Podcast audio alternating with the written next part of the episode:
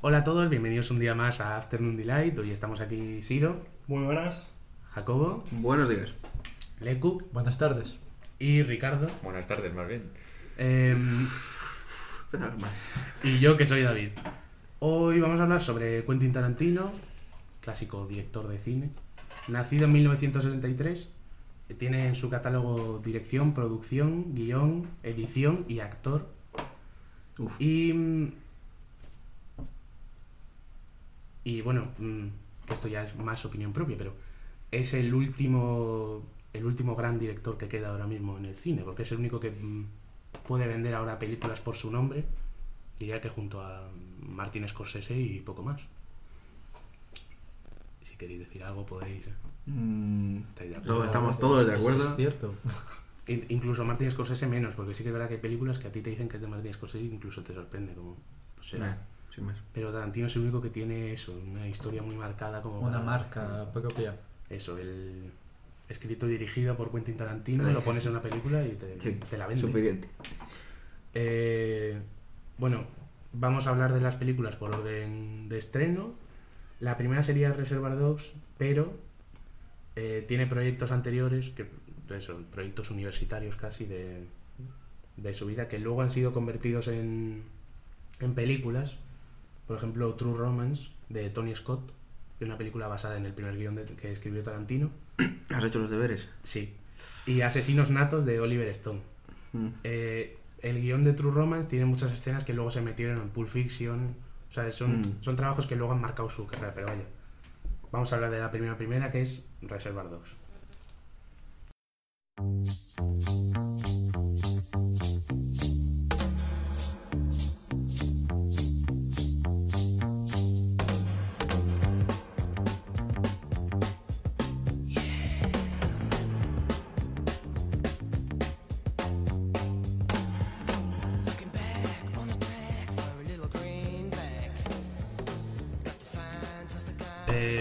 Reservoir Dogs se estrena en el 92. Es una especie de película de atracos mezclada con un episodio embotellado, por así decirlo, ¿no? Sucede casi todo en una misma escena. Y es la película que lanza, no tanto que lanza a Tarantino a la fama, porque es verdad que esta película se hace mucho más famosa tras el estreno de Pulp Fiction. Mm. Muy poca gente había visto, de hecho a España llegó súper tarde, muy poca gente había visto Dogs, sino que se hizo más famosa eso con el estreno de Pulp Fiction. En la película aparecen Tim Roth, Steve Buscemi, Michael Madsen, son muchos actores que luego volverían a participar con Tarantino más adelante. Actores que se hicieron muy famosos por esta película. Y eso, es, un- es una película que marcó tendencia, ha sido mil veces homenajeada, mil veces parodiada, así. Es una película muy conocida. Y que destaca por ser cine barato y de gran calidad. Sí, de muy bajo presupuesto, de hecho es cortita la película, dura hora y media. Hora y media Sí. prácticamente. Y eso, lo que digo es que es un el formato bottle episode, que es mm, toda la acción sucede en un mismo lugar, excepto unos flashbacks, excepto la primera escena. Sí, Y bueno, y, lo- y el los flashbacks del señor Naranja haciendo de policía. Sí, la- todos los flashbacks suceden fuera, pero pero eso, la acción sucede eso, en, en este es como un garaje, ¿no? Un- Un almacén. Sí, Un almacén, almacén, sí, un almacén. sí. Bueno, las escenas de lo de una fiesta, no me acuerdo de, no recuerdo de qué era. Donde hablan todos y. La primera escena es la del que están desayunando, Sí. Sí. que es una escena que es la, la primera escena de la primera película de Tarantino y define al 100% Sí, su cine por completo. Es la escena en la que hablan de Like a Virgin de Madonna. Es la escena de- las conversaciones son brutales. El no sé quién es sueldo de las camareras. Eso, lo de las propinas. El yo no creo en las propinas. Eso ya solo con oír esa conversación tú sabes que esa película la ha escrito Tarantino. Ha creado tanta marca de tal que mm, sabes... Y bueno, a mí, a mí me parece que es lo que comentábamos antes. Es una película 100% eh, basada en sus personajes. Sus personajes es lo que más la, la define. Tanto el personaje de Tim Roth, que ahora no, no me acuerdo de cada uno, era el señor Tim Naranja, Roth es el señor Naranja, eso es. El personaje de Tim Roth y el, y el otro, el señor... Venga, tú puedes, venga, no tú me acuerdo de ninguno. El señor Rubio.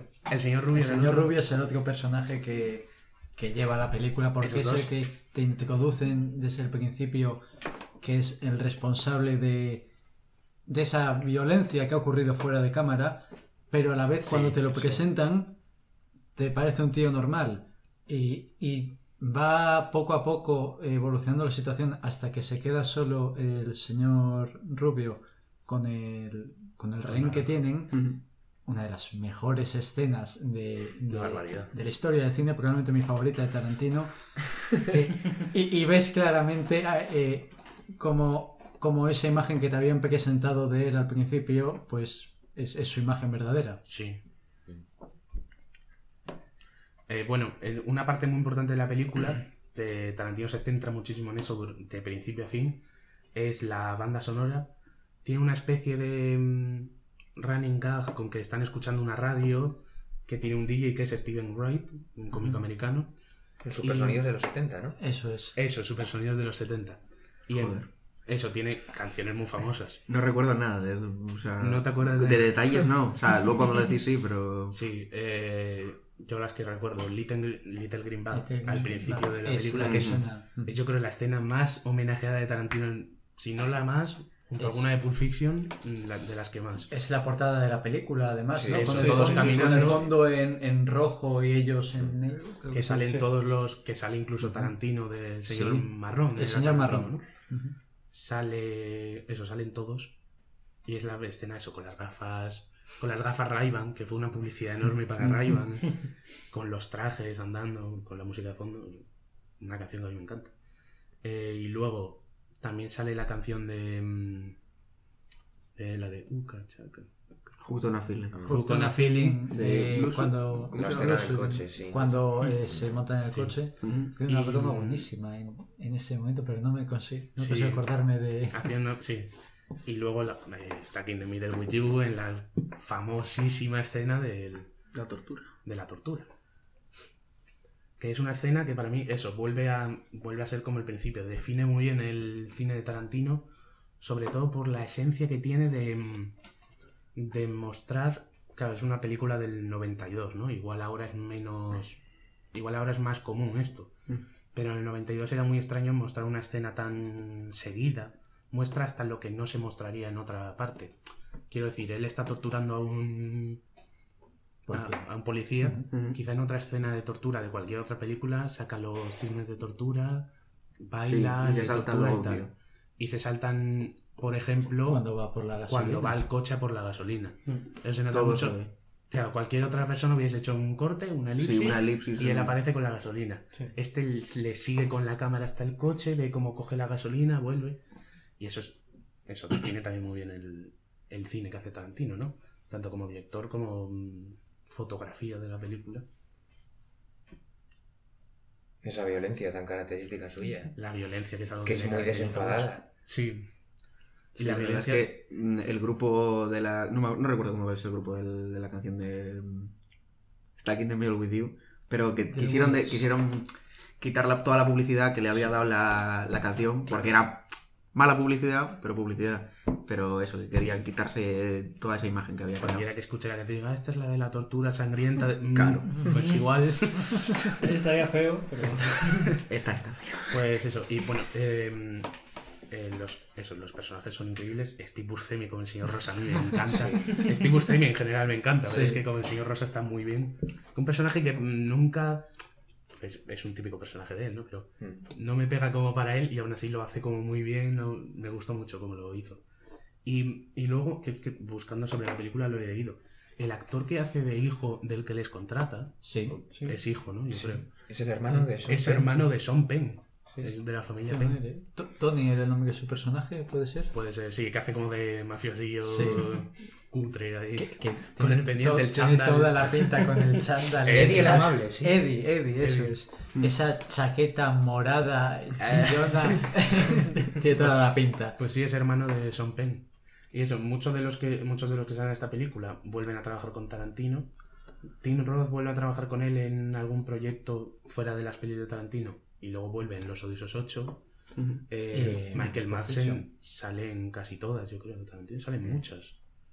En Django tiene un En cameo. Django en Los sale. Odiosos 8 tiene un cameo. En la nueva tiene un cameo también. También. Que en el cine Sí. dijimos eso. Sí, y sale por lo menos en las nuevas, sí. En el resto, en Kill Bill creo que sale también. ¿puede En ser? Kill Bill sale, pues claro. Y Y no sé si en alguna más. estoy pensando, estoy recorriendo ahora todo por Fiction, pero me parece que en esa no sale. Bueno, y aquí que es la primera, Tarantino comienza su tradición de salir en la película, que eso es Sí. en un personaje que luego no vuelve a aparecer. que es- Eh, es. Sí, aparece cuando te narran la huida. eh, él está conduciendo un coche como el señor marrón Sí. eh, junto al señor blanco y al señor naranja. Es el coche de la huida Mm. y, y esa es su única otra escena. Muere en esa Es escena. un personaje muy residual, sí. Sí. Sí, es bueno, como todos los que hace, Sí, es un hecho- cameo solo. Ti- Tiene. Solo tiene diálogo en la primera escena, que tiene la de la cafetería. sí. Y ya está, eso es todo. Que además tiene en español una voz muy característica, Sí. que siempre, se, Sí. siempre le ponen la misma. Y sí tengo el recuerdo en español, porque además me suena que al principio de la película no se les ve cuando hablan. Como que primero solo se oye, o luego solo se oye, no sé. Pero que le reconoces directamente, vaya. Y sí, están hablando todo. Es que esa, la, la escena de la conversación en el desayuno es un, es un clásico. Es que es un clásico. Eh, bueno, mm, si queréis pasamos a la siguiente. Eh, Tarantino saca dos años después eh, un proyecto en el que está mucho tiempo trabajando porque después de hacer Reservoir Dogs le ofrecen varios proyectos. Entre ellos estaba Men in Black, le ofrecieron hacer la película de los hombres de negro, que Mm. nunca llegó a hacer. Y otro proyecto también así conocido, ¿no? Del mismo nivel pero lo rechazó para trabajar en su proyecto propio, se fue a escribirlo lejos además para que no me molestasen, y solo dos años después sacó Pulp Fiction.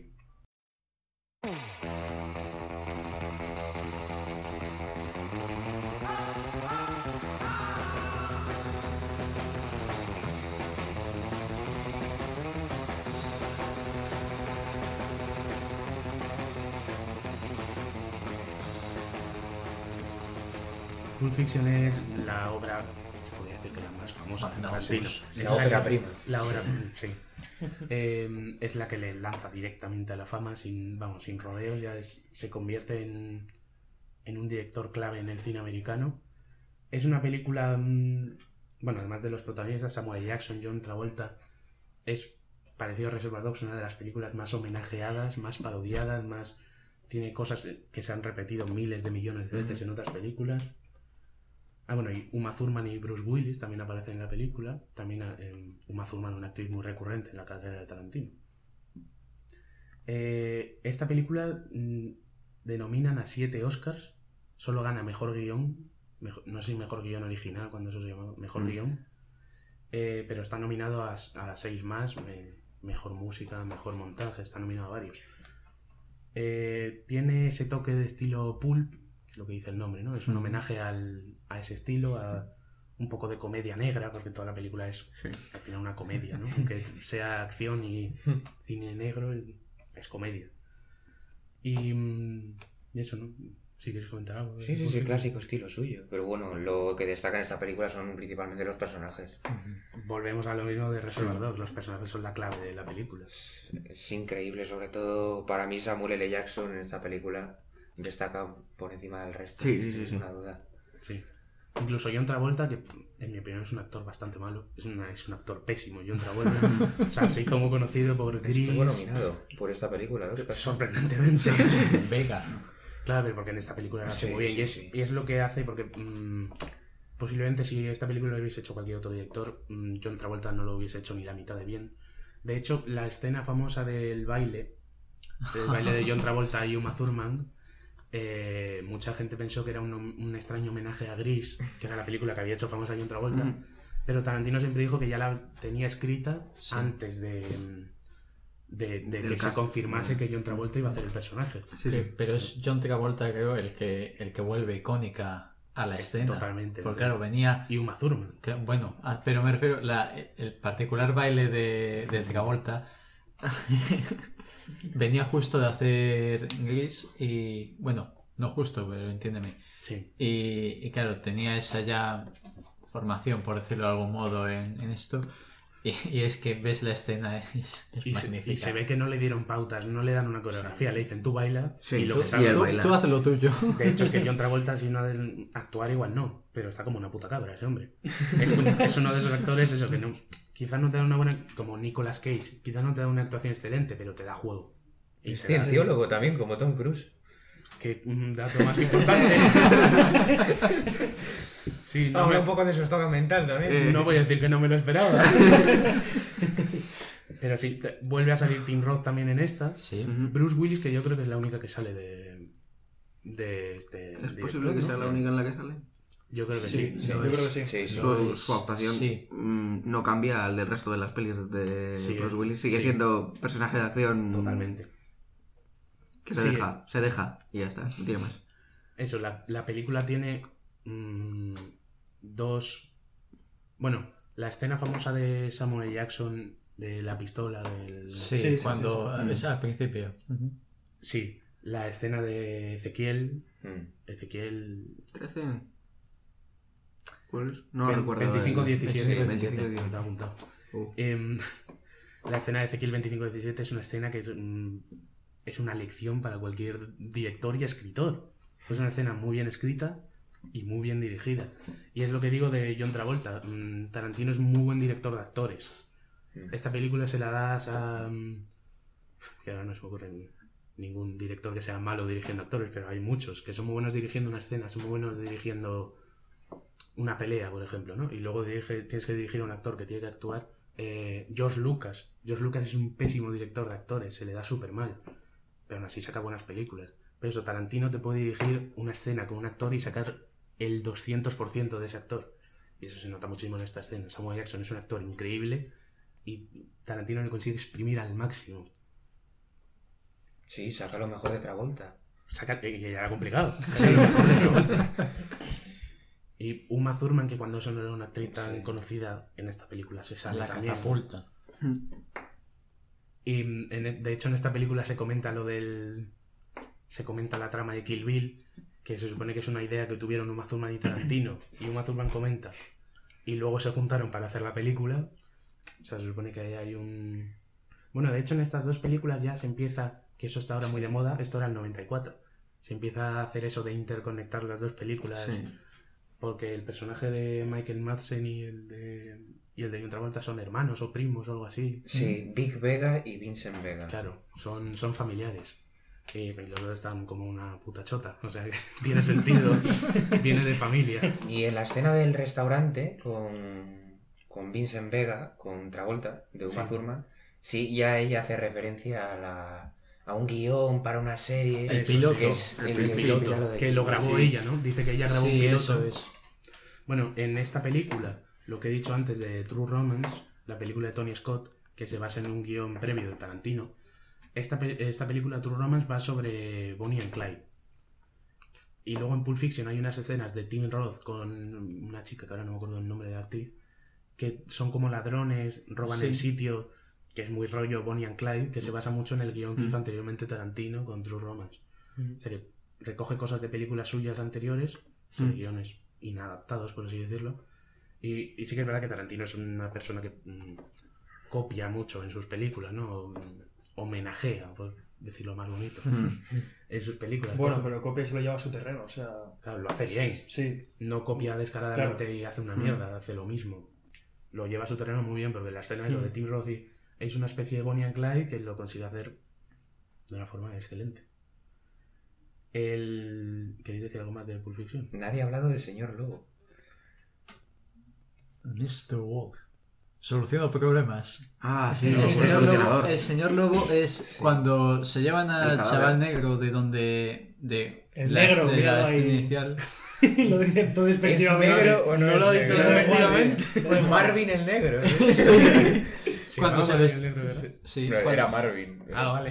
Es negro.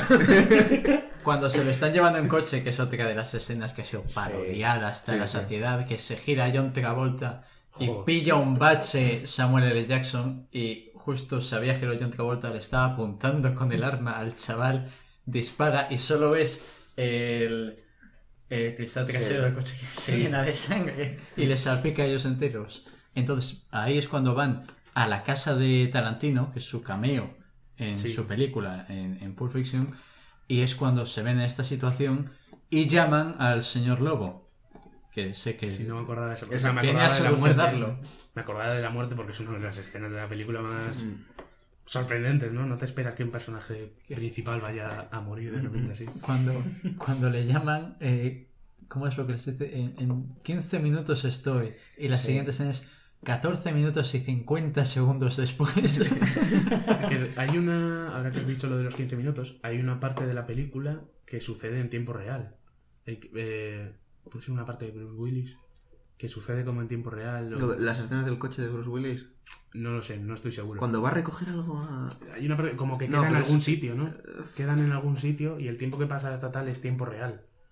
Hay algo así en la película. Ah, y, no y recuerdo. luego iba a comentar. Sí. Cuando va a recoger el reloj de su padre. Es- eso es. Eso Eso es. Es otra, sí, otra escena maravillosa, La el flashback. El flashback es Eso, un ejemplo con- de, sí. de la, co- de la comedia que la comedia Sí. estilo Tarantino que, que hablas antes, porque estás ahí sentado viendo al, al veterano decirle al niño lo del reloj y todo eso y, y es algo serio, pero no puedes evitar descojonarte. Sí, Claro, No te lo es- puedes es esa comedia negra que usa Tarantino. Que el, otra cosa que iba a decir era una cosa que sí que se ha, se ha usado, ya no homenajeado ni nada, se ha usado mil millones de veces en mil películas tras esta, que es el tema del maletín misterioso. Sí. El tema del maletín misterioso que en ningún momento te diga lo que hay dentro. De hecho, Tarantino nunca ha querido decir lo que hay dentro. De... No es importante, realmente. Es algo que la gente se centró mucho con, ya, pero en el maletín que hay. No importa, lo que importa es lo que pasa alrededor del maletín. Y es algo que se ha usado en muchísimas películas. El, el clásico abrir el maletín con la El luz. reguillo. y el, el que decía, ¿estamos contentos? Y el, Estamos contentos. Eso es algo que se, se ha usado en muchísimas películas. Es un recurso ahora muy, usado. No tenemos nada más que decir de Pulp Fiction. Es que ya Si no todo, lo lo, habéis visto, todo lo bueno que se puede decir de Pulp Fiction es redundante ya. Se Sí, ha dicho mil millones de veces. Bueno, entre antes de hacer su siguiente proyecto, trabaja en Four Rooms, que es un pequeño homenaje a Hitchcock con cuatro historias, con cuatro directores distintos. Uno de estos directores es Robert Rodríguez, y es donde empieza esta amistad eh, con Robert Rodríguez. En Four Rooms, eso digo, es como un pequeño homenaje a Hitchcock. Es una historia dentro de un hotel donde el Botones, que es el protagonista, es Tim Roth de nuevo, vuelve a aparecer en otro proyecto de Tarantino. Y mm, Tarantino tiene un pequeño cortometraje en el que va sobre un actor de Hollywood que vive en ese hotel. Y eso, uno de los otros directores con los que participa es Robert Rodríguez. A partir de esta, de esta amistad, eh, ayuda en el guion de Abierto hasta el amanecer, Uh, que no vamos a comentar. que no, no quieren que comente. Y de hecho, sale en Comenta, la, comenta. No, sale en no, la no, película comenta. también. Sí. Abierto hasta el Sí. amanecer. Es una escena curiosa. Elipsis de pies, vamos a poner Elipsis ahí. de pies. Eh, y bueno, así llega en 1997 la tercera... Hemos pasado de, De los pies. Sin, ha- sin haber hablado de los pies. Sí. Que tienen Estamos, en un podcast de Tarantino sin hablar de pies. en una tienen una escena completamente dedicada a- al masaje de pies. A, bueno, Sí, sí. a hablar de los Y masajes. se quedó de con pies. ganas, Tarantino. Hombre, que no. Él hubiese hecho la peli entera de pies. Bueno, eh, llega en el 97 la tercera película de Tarantino, Jackie Brown.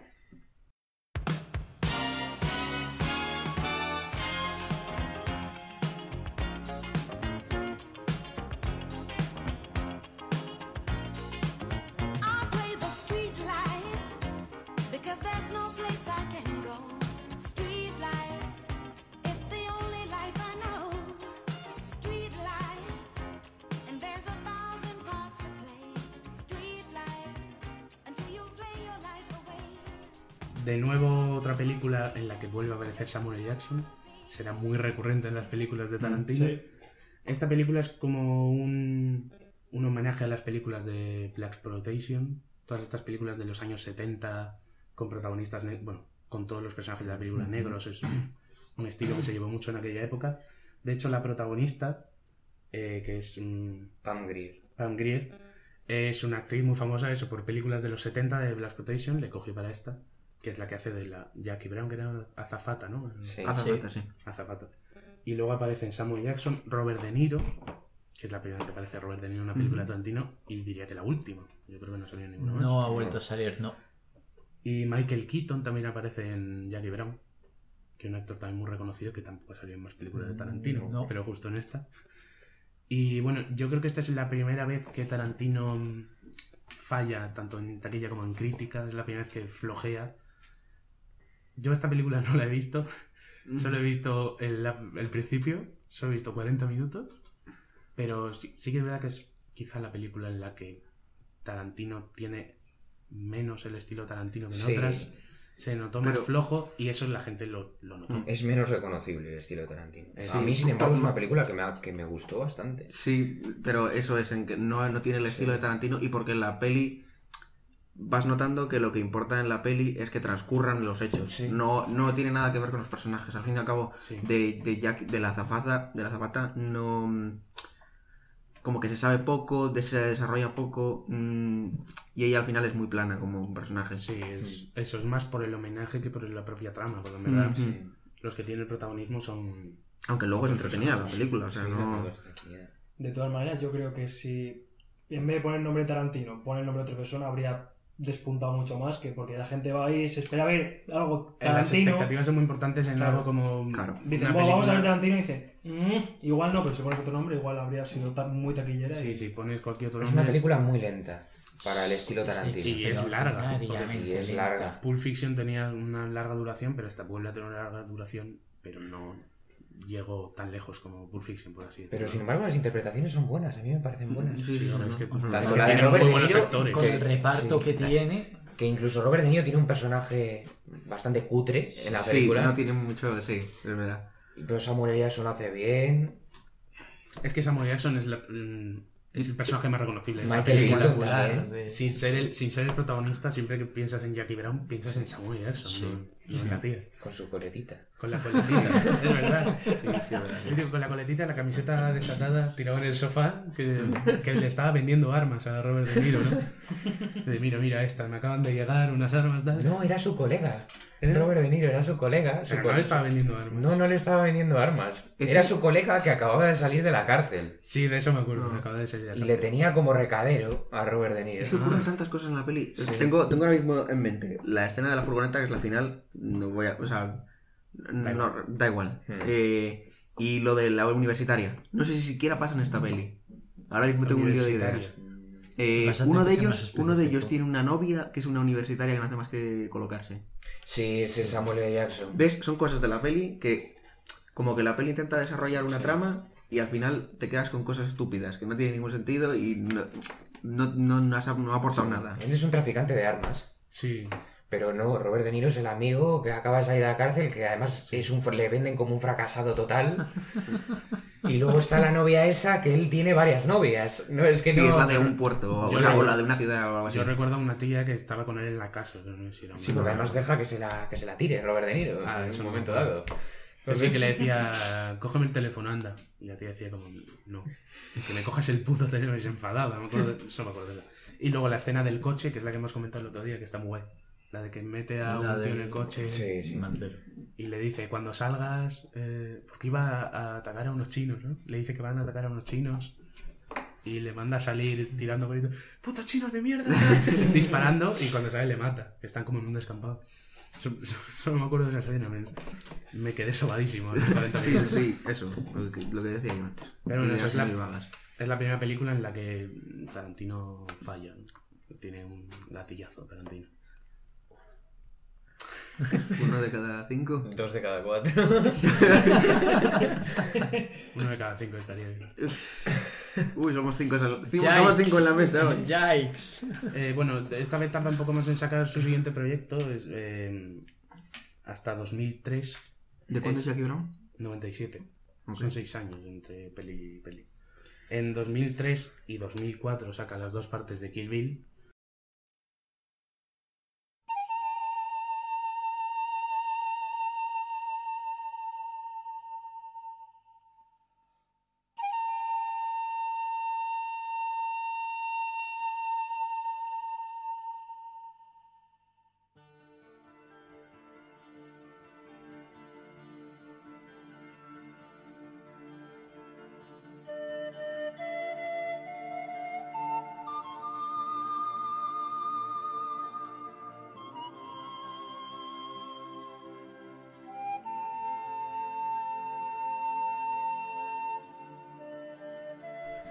La historia de Kill Bill se supone que él quería hacerla en una película, pero es eh, su productor, Harvey Weinstein, quien le obliga a dividirlo en dos partes. Em, bueno, de Harvey Weinstein quería comentar yo luego una cosa. Es, le, le divide en dos partes una película que en realidad él quería hacer en una larguísima, porque no sé cuánto duran las dos películas, pero juntas deben Juntas cuatro ser cinco horas. horas. Juntas más de No, cinco 5 horas. Más de cinco, más de cinco, yo creo. Es una película que no tiene una trama lineal, va por capítulos, incluso Como todos. se salta. Todo, sí. Sí, pero la- el resto son capítulos más lineales. Estas están desordenados completamente. Sí, sí, sí, son sí. capitulares y De hecho, hay además. cap- es- capítulos de la 2 que van antes que capítulos de la 1 y todo Sí, eso. o sea, Vale, sí, sí. Esta es más confusa en ese sentido. Pero, o sea, pero no se entiende mal. Se entiende perfectamente qué capítulo, qué está pasando antes que otra cosa. o sea. Em, yo solo he visto la primera y parte de la segunda. La segunda no la he visto entera. De la, bueno, la primera la hemos visto hace poco juntos. Sí. No sé si tú estabas. No Pero- recuerdo. El- la, la primera a mí me- no me parece mala película. Es, es, tiene cierto homenaje al, a las películas de artes marciales, a las películas Sí, de es lo que me encanta de estas. chinas, sí. japonesas, todo ese Es rollo. lo que pasa Bueno, hecho, Tarantino hace una película de samuráis. es- me el, encanta. el traje famoso de Kill Bill es una referencia a Bruce Lee. Mm. El- está protagonizada por Uma Thurman. Cuando eso yo creo que estaban juntos, Uma Thurman y Quentin Tarantino.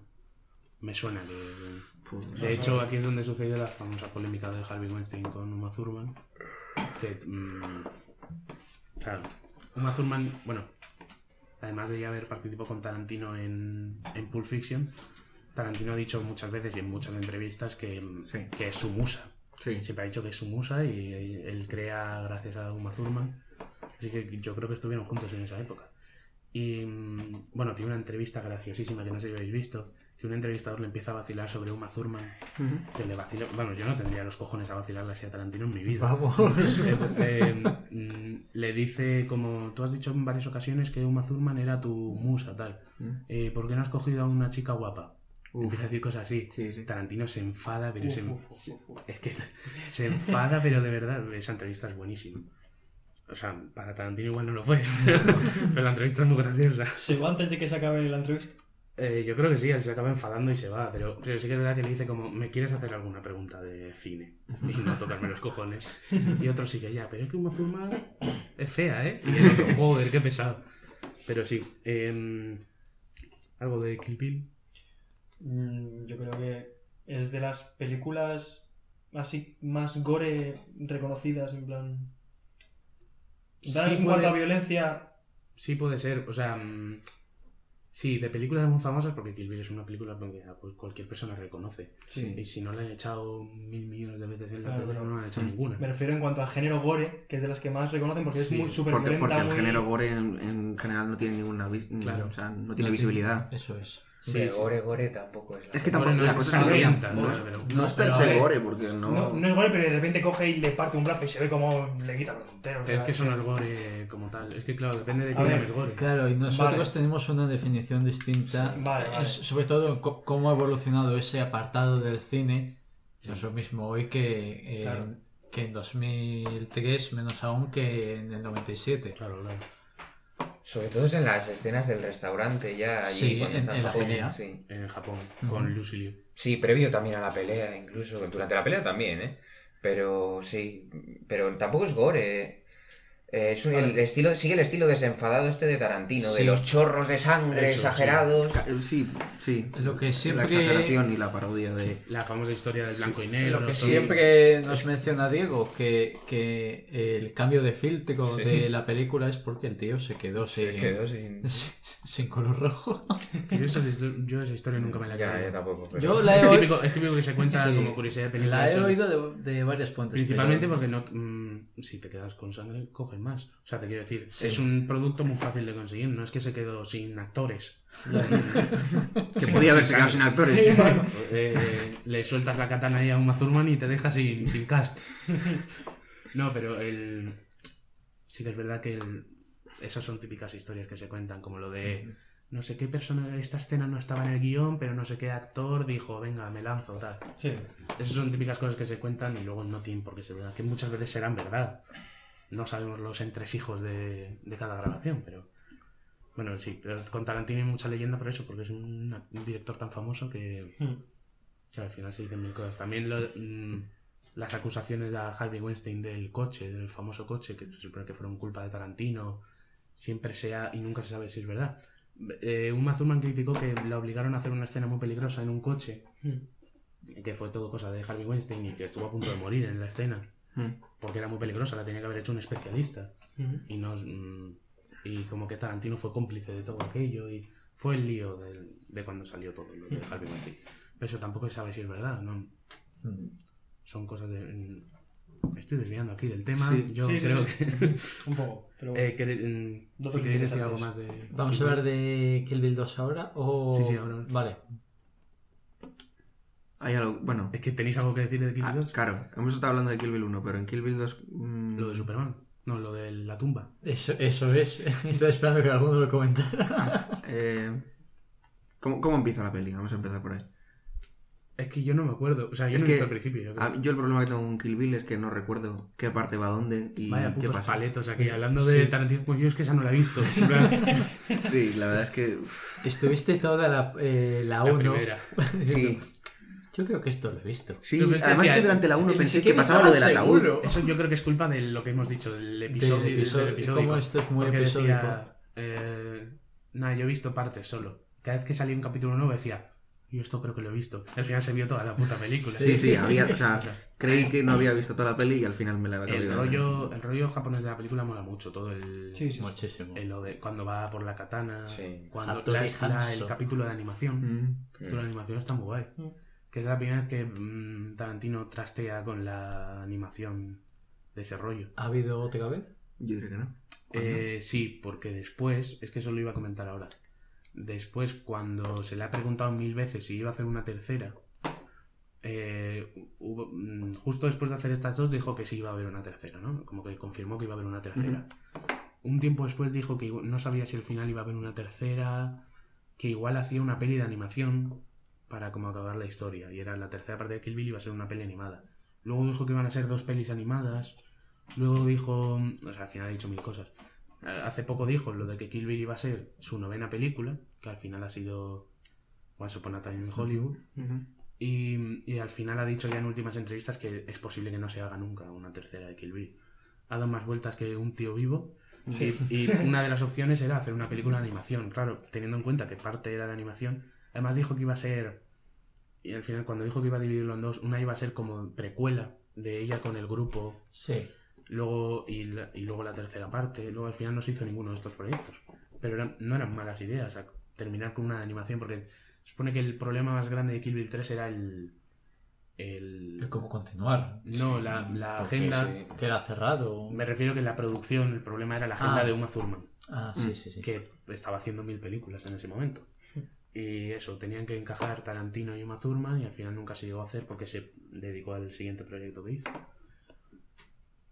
Antes de pasar a la siguiente película, em, ayudó, Tarantino ayudó en la dirección y creo que en parte del guion de Sin City, la película de Frank Miller y de nuevo Robert Rodríguez, es el que dirige la película. Eh, Tarantino dirigió una escena, creo. el- No, no. Ah, vale. Tarantino dirigió una escena y yo creo que no hizo mucho más. Y creo que ayudó en el guion también. No sé si la habéis visto esa película. Yo, Sí yo la he visto, pero lo desconocía. A mí, ¿eh? no, a mí no me gustó mucho, la verdad. Sale Samuel Jackson, de nuevo, raro. otra vez. Que además sale haciendo de, de como de malo. Y es, hay una escena en la que va vestido de nazi. ¿Puede ser? Es- sí, es, una película. Pero no suena la película de nada. A mí la peli me suena, pero yo creo... suena, pero es no en blanco y negro. La Sí, peli sí, está sí. basada en un cómic de Frank Miller, que ayuda en la dirección a Robert Rodríguez. Y es eso, también sangrienta. Eso es muy del. El rollo de Tarantino está ahí, ¿sabes? Pero. eh, A mí no me gustó mucho esa película. Yo solo la vi porque por eso, porque dije, "Ah, tiene buena pinta de Frank Miller, tal. No me pareció una buena película. Pero bueno, eso, eh, Tarantino solo ayuda en dirigir una escena y poco más. Esto nos lleva al siguiente proyecto de Tarantino, que es Death Proof.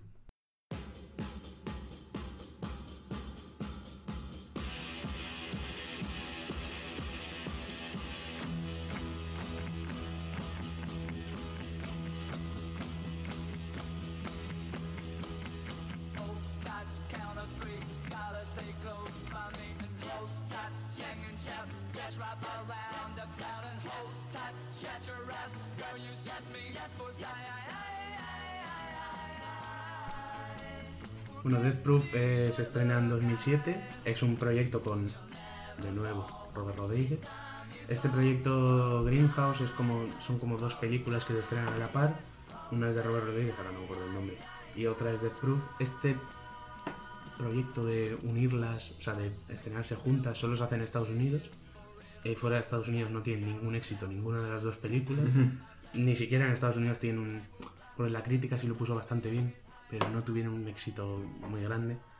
Eh, son unas películas en- con cierto homenaje, por así decirlo, a esto, a este estilo Greenhouse, a este, estas películas también de Exploitation de los 70. Eh, ¿Alguno ha visto Death Proof aparte de él? ¿Tú No. sí? ¿Tampoco? Vale. Eh, el- que- a ver, en mi opinión es la peor de Tarantino. Eso- Desde luego. es que no hay mucha discusión ahí. Lo único salvable es. Carl Russell hace un. Hace de. mm, que yo la he visto hace poco. Hace de, mm, de especialista de, de cine, mm, como Brad Pitt en la nueva. Sí. Eh, hace. La película está como dividida en dos, son como dos Sí, películas. Son dos secciones, sí. Sí, la primera está grabada como si fuese cine antiguo. Tiene ese típico, las rayucas, el- Mm. los puntitos, como si fuese cine antiguo. Pero luego a partir del corte, la segunda parte de la película no tiene esas... Es como una especie de... Yo creo que lo que quiere representar Tarantino ahí, que igual es un- algo que me he inventado, Mm. es como que esa primera parte está como en la antigüedad, como Carras la hace de- como de un personaje antiguo. Y luego la parte moderna, que Russell sigue ahí, pero es destrozado por estas chicas Sí. que son las protagonistas. Eh, es- yo creo que la, la primera película de Tarantino desde Reservoir 2, que no es tan larga, pues yo creo que no llega a las dos horas. Death No, Proof. no lo hace. no. Una hora 13 minutos. O sea, eh, cien- tre- 113 minutos, perdón. 150 y algo, sí. O sea, es Una 1.50 y 50 algo. sí. Y mm, salen bas- bastantes actrices reconocibles, porque sale Rosario Dawson, Sí. sale mm, la chica de mm, la chica de Ten Cloverfield Lane, muy jovencita. Muy jovencita La- tiene que ser. Debe ser cerca de cuando hizo la de La Jungla de Cristal, la Jungla 4, sí. que hace de hija de Bruce Willis. Y esta actriz que ha trabajado con Tarantino también, Zoe Bell. Esa que hace de sí, misma, que Sí, es que hace de sí australiana, ¿no? Es una australiana como muy bruta. Sobel no es la que hacía las escenas de Uma Thurman en, Mm. Sí. Eso en. Kill Bill. Claro, Sí, aquí sí. hace de ella misma, hace de una especialista, también, sí. Mm. Y, mm, y eso sí, pero, la mayoría de la película es, es palabrería pura. Se pasan Sí, hablando toda la película. Y sí que es verdad que es un. Porque mucha gente se quejó como, jo, esta película está todo el rato hablando. Sí que es verdad que es un estilo. Las conversaciones que tienen es un estilo muy propio de Tarantino. Las conversaciones que pueden tener, aunque no lleguen a ese nivel, son del mismo rollo de la conversación de Like a Virgin, de la conversación de la cheeseburger en La Pulp. Fiction. Son de ese rollo, pero no llegan a tener tanto atractivo en ningún momento. El único personaje eso que te causa cierta curiosidad es Carl Russell, que al principio eso es como muy misterioso en el bar, un stuntman tal, pero y luego lo que hace es matar a la tía con el coche, porque él Sí, tiene un coche de especialista. Mata a una que monta en el coche, que conoce en el bar y Sí. luego se carga a las otras. Y luego se intenta cargar a las otras, pero No, no se las carga. No, pero A las de la primera parte se las carga. Ah, vale, las de la primera parte sí. Sí, Sí. así acaba la, la primera parte, que, con que se las Sí, carga. con él en el hospital. Eso es. Em, y luego eso, en esa segunda Sí. parte intenta... Eso, desde que llegan... en la segunda parte a mí me pareció mm, aburridísimo, porque desde que empieza esa segunda Sí. parte y te introduce a los cuatro personajes de las mujeres, hasta que llega Carl Russell, son 50 minutos de la nada, absoluta. De nada, de ellas hablando y sin ningún... No, no, No. a ver, no es un... No me pareció tan mala película, porque aún así sigue teniendo ese guion muy característico de, de Quentin Tarantino y sigue teniendo una dirección eh, curiosa, pero no, pero no es No, no. tan buena película. Yo creo que a partir de aquí es cuando empieza la era moderna de Tarantino, por así decirlo, eh, y empieza con una de sus mejores películas, con Malditos Bastardos.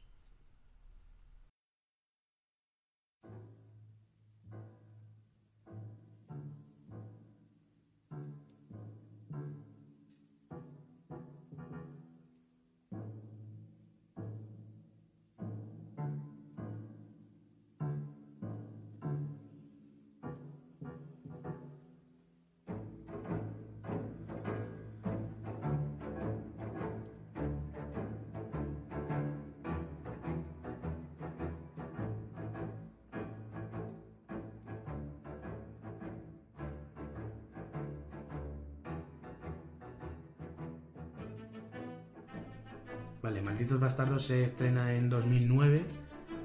Eh, tiene como protagonistas a Brad Pitt, a Christopher Waltz. Christoph. Christopher Bueno, Waltz, sí. Sí. eh, da igual. Diane Kruger, también Sí. la chica. eh, Daniel Brühl, Brühl, que es el, el, El alemán orgullo de la español. nación. alemán español. un actor que es, mm, creo que es padre alemán, madre española o algo así. Habla español perfectamente. De hecho, sale en películas españolas Sí. ese actor. Pero aquí hace de alemán. que Todas sus películas de Hollywood hace de alemán. y Michael Fassbender también aparece en la película. Eh, Michael Myers aparece en la película. Haciendo de presidente, hace o algo. Sí, el señor este viejo que manda a Michael Fassbender en Sí. la misión. ¿De quién es ese David? Es que no sé, no es el Churchill. presidente. Churchill. Primer ¿ves? ministro. Bueno, primer ministro, vale. Qué vergüenza. Eh, curiosamente iba a ser eh, Leonardo DiCaprio el que iba a hacer de Hans Landa, que nunca se llegó por eso, por motivos de agenda. Pero bueno, no tardaría mucho en utilizarlo Tarantino en otras de sus películas, o sea que. Pero Christoph Waltz se sale con el personaje de Hans Landa. Sí, La película eh, está nominada a casi todos los Oscars posibles. Fue nominada a mejor película, dirección, montaje, fotografía, sonido también. Eh, Christoph Waltz fue actor. pro- actor Mejor pro- actor es. De reparto. De reparto. No, No es, no, de reparto en Django, de apoyo. protagonista en. eh, ¿Cómo, cómo no es, ese.? Es que no, reparto. no sé. No, no sé cuál es el. El rol de soporte. eh, se llama de reparto. Sí, Sí, pero los reparto. dos Oscars que tiene son de actor de reparto. Los Sí, dos son de actor los de dos son a la misma categoría, eso Sí. seguro. Y los El- dos son en pelis de Tarantino. Sí. Eh, sí. Brad Pitt, que en mi opinión. Bueno, es que con Brad Pitt a mí me pasa eh, algo parecido que con John Travolta. No me parece buen actor Brad Pitt. Me parece que siempre hace el mismo papel. Hombre, es un película- actor que tiene más registro que Sí. John Travolta. Hombre, mucho más. Pero digo que me pasa la misma situación. El- en esta película lo hace muy bien, pero porque hace el mismo personaje que hace siempre. No, no, la es- verdad. no, no estoy de acuerdo, ¿eh? no. En esta película es la única en la que tiene una actuación destacable, por así decirlo, respecto al resto. Pero ni siquiera me parece. Me parece mucho mejor actor eh, Eli Roth, el que aparece con él, el judío. Sí. El, el oso. El oso judío. Judenbach. O- me, parece, me parece un gran actor. Pero Brad Pitt me parece que siempre hace un papel muy similar. A mí, vamos. Sí, sí, no. Siempre hace el papel de, de machote, de héroe. No, no tienes más que ver a, a Mm, Aquiles. Aquiles. Pero, sin embargo, su papel en esta, en esta película está mucho más definido dentro del estereotipo que pueda ser el, el héroe, ¿no? Es, es el soldado, ves que es, Sí. tiene cierta adicción a la cocaína, y ves las escenas en las que de, mm, ves eh, Sí. una pequeña cajita que tiene, eh, y ves que... Y, y sobre todo me encanta su, su escena introductoria, la escena introductoria de Aldo Ring. eh, que es cuando les está dando el discurso a los, Mm, a sí. sus- Hace un poco como de paletillo, de. Como de. Sí. Como de. Va con el este en la boca. Sí. como- habla así. Hace como de paleto. De Pueblata. Sí. Es eh, justo, me gusta muchísimo más el doblaje al español Está muy bien. de Aldo Rein que su versión original. Pero eso pasa muy similar con el que es, en mi opinión, el mejor papel de, de, de Brad Pitt de toda su carrera, que es su papel totalmente secundario en Snatch, Snatch. que tiene un doblaje al español buenísimo, que era muy difícil de doblar, Sí. porque todo su personaje se basa en que no sabe hablar y no se le entiende, El gitano y tiene que es gitanazo irlandés, que no... no- sí, Sí, sí, sí. es que es un gitanazo. Es buenísimo, Y- es sin duda su mejor papel, Claro, sí señor. había- y no se le entendía nada. Y mm, ese me parece el mejor papel. En ese papel sí me parece que hace algo fuera de su personaje clásico. Pondrían subtítulos en la película, al menos, para que se le No, entendiera. No, para No, nada. no, no, no. Lo que tienes es una Claro, banda de gitanos de él que hablaban un poco mejor y que traducen para Claro. esta jama. La gracia es que ni, el- ni la persona que lo ve lo está entendiendo, pero es que los personajes de la Los película personajes tampoco. tampoco. La Los personajes se giraban, Jason Statham, Sí. se giraban y decían, ¿qué coño ha dicho? Yo no he entendido nada, tal. Es la gracia de su personaje. Y eso- me parece que tiene un papelón. Y eso que casi no sale en la película, no es un personaje tan principal, es No, muy no, no. secundario. Y bueno, volviendo a... Y es un, es un personaje muy original. Sí, está Doctor bien, muy Strange es un construido. personaje increíble. O sea, está Y muy... sí que es un actor que está, que es ciertamente un actor limitado, Encasillado. Pero más que limitado, sí. encasillado. Sí, no, limitado no es. Es buen no, actor. sí. Pasa es Pero ha tenido muchos papeles y muchos de ellos muy buenos también. En las películas de Oceans también me parece que tiene buenos papeles. También. A mí sí. A mí me parece que el personaje no está mal, pero que vuelve a hacer el papel de siempre. Sí, El puede ser interesante, pero al fin y al cabo está encasillado hace- ya. hace hace de. Playboy, sí. Pero, Pero, Chri- Christopher Waltz también es un actor que está encasillado también en, No, en Christoph un- Waltz hace papeles en un muy prototipo distintos. de, de, de papel, de un villano. prototipo- un prototipo de papel de villano, pero que te- eh, ahí tienes un, un amplio mucho más grande. No tiene nada que ver el villano que hace Malditos Bastardos con el que hace. Que bueno, Django ni siquiera hace de villano. Ya. Un personajazo en Django. No tiene el, el mismo papel de villano en eso, Malditos Bastardos que en la de, Spectre, en la la de Bond. James Bond. Que en la, joder, en la de Cómo acabar con tu jefe 2 te consigue sacar comedia de, de la nada. sí. ¿En Django qué es su personaje? Caza recompensas. El- el que lleva mentor Sí, sí, de- pero, pero ¿qué es exactamente? Caza recompensas. Caza recompensas. Mm. Ahora llegamos allá. Bueno, eh, te- te dan a entender que, que era un dentista con licencia, o Es dentista, que, que lo fue en algún momento, pero que... De hecho, lleva la carretilla con el diente Sí. colgando. De no, hecho, en muelle, ¿no? En un Diente muelle, iba, y de hecho en la escena del... del bueno, hablaremos de ello Sí, sí, cuando, te- cuando toque, hay sí. una leyenda muy parecida a lo de la sangre, muy parecida a todas las leyendas que salen de películas de Tarantino, que es lo de que Brad Pitt, el Rod y el resto de personajes de ese grupo, eh, estaba Ryan, el de The Office, Sí. que sale en la película. Eh, como que El enano. El, ¿Cómo? El, el medio hombre- No, no, ¿cómo? era... Era, algo, era un sinónimo de Sí, enano, sí, ¿no? sí, De algo- de enano. Bueno, Eh, en, la, en, el, en el momento del rodaje, cuando el catering y tal, como que no salían del papel a propósito, ¿no? Como que les dijo Tarantino, no salgáis del papel tal. Y le, le decían cosas a las mujeres del catering y estaban comiendo mientras decían, eh, pero este tal, y, y Brad Pitt iba con el este en la boca todo el rato. Eso siempre se ha dicho eso, como para que no se saliesen del papel, ¿no? Eh, cosa que un gran actor como Christoph Waltz no necesita. Seguro que, eh, eh, bueno, a no ser que no sea así, no se descarta que no sea así en la vida real, Christoph Waltz. Pero eso, te- a mí me parece que tiene un papelón. Y, y, y de nuevo, Ta- Tarantino, eso, yo creo que en esta, a partir de este año es cuando se renueva, ¿no? A partir de esta película se renueva por completo. Eh, quiere hacer una película mm, distinta a lo que hace él, en este caso es de época, de la Segunda Guerra Mundial. Es algo que me sorprende que, que- que no haya hecho más películas de algo como la Segunda Guerra Pero es porque Mundial. no le gusta repetirse. Incluso mucha gente le mucha gente le dijo se está repitiendo después de hacer Django y hacer los 668 como que eran dos westerns. Son dos westerns totalmente Pero son distintos. dos nada que westerns de No categoría. nada que ver. Claro, pero eso, no le gusta repetirse en, un, en un género mm, muy preciso. De hecho, cuando hizo Jackie Brown, que era muy parecida a Pulp Fiction y a Reservoir Dogs, se le se volvió repetitivo de cierta manera, ¿no? Y es eso, no le gusta, cada película le gusta ser un hacer un tipo de película distinto. Que en eso, lo de que sea de la Segunda Guerra Mundial, que es una especie de ficticio, Sí, un... no es lo que pasó en realidad, no es Eso una película es. histórica en ningún momento. Es como, como Django también, como pasa en Django. Es, él reivindica eh, lo que hubiera pasado, Sí. como Sí, un ciertas circunstancias ¿no? ¿Qué se pasaría hubieran- si- se hubieran dado, sí. En, en Malditos Bastardos se supone que es eh, al principio cuando Susana está huyendo Mm. eh, el personaje de Christoph Waltz, el coronel Landa, puede o no, eh, o sea, va a dispararla, Sí. pero no lo hace. En principio ese es el, el, desencadenante de todos los eventos que van a suceder después. Claro. En, en esta película vuelve a hacer lo que a mí me parece que Tarantino hace. Vamos, en esta película lo hace por lo menos tres veces. Da una lección completa, magistral, de tanto de dirección como de guion, en tres escenas principalmente. En las tres relacionadas con Hans Landa. La primera del principio de la película, la escena de la casa con los judíos es una escena magistral. O sea, la forma en la que está grabada, la tensión explica. Tarantino tiene una entrevista en la que explica cómo funciona la tensión, ¿no? Lo que siempre se ha explicado del cine. Es una, es una goma, cuanto más la estiras, hasta que pierde el- y se rompe. eh, la tensión hay que saber en qué momento hay que romperla, ¿no? No, No. puedes. ¿No has visto un tío aterrorizado hasta que ves al, al que hace de gabacho en... ¡Jo, qué Sí. buena es! Y, mm, Y cómo Christopher Waltz consigue hacerse con la escena. Sí, Totalmente. Pero en cada escena que estás hace con la Sí. escena, es increíble. Luego la segunda escena es la de la del postre, la de Sí, la crema. la de la leche. Es por, la, es por el lácteo, no, no lo recuerdo. ahora. Sí, es, es porque los judíos, porque No los kosher, ¿no? Algo de eso. Eh, es posible. Tiene que ver con las reglas de su... Sí, eh, era para comprobar si era judía o no. Esperar a la, a la crema que. Eso.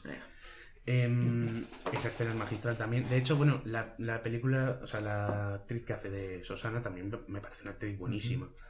Y mm, yo la conocía de Ahora me ves, Ahora me ves. que la hizo más tarde, que hacía de francesa en Ahora me ves. Eh, ella es francesa. Es, es francesa eh, la actriz. Sí, trabaja en Interpol, creo que Eso Sí, ese es su papel en eh, Ahora me ves. Sí, Eh, es una actriz buenísima y en esta película hace un papel increíble. Y en esa escena se, se vuelve a tocar el tema de la tensión. La tensión la maneja perfectamente Tarantino. Los dos actores lo hacen muy bien. Se, se nota el nudo en la garganta que tiene a ti Total, y lo tienes tú viendo sí, la película. Sí, sí, sí. Estás viendo la película y tú tienes ese nudo en la garganta. Y luego la tercera escen- escena, que a mí me parece mm, otra lección, es la del final, la última negociación de Hans Landa con los americanos. Con la Ah, OSS. sí, cuando... que es la sí, escena de la mesa. eh, es, es la escena que yo vi la primera vez, una explicación de cómo está montado todo en esa escena. Y que es la primera vez que yo dije, "Buah, es que mm, me enamoró de esa forma de hacer lo cine, piensa ¿no? todo. Está todo pensadísimo, ¿no? La, la forma en la que están colocados los artículos de la mesa. eh, cuando está. Cuando es eh, el personaje de Christoph Waltz el que lleva la batuta en la conversación. Mm. Se ven todas las cosas en su lado. Pero cuando no, el plano es más cerrado y solo se ve a él. Es una barbaridad de. Sí. Mm. Tiene una dirección increíble. Tanto en la fotografía como en el, la colocación del escenario. Como la actuación, de nuevo, sublime de Christoph Waltz. Estamos servidos. Sí. Nada más de Malditos Bastardos. No. Vale, eh, vamos a pasar a la siguiente película. Eh, 2012, tres años después, se estrena Django desencadenado.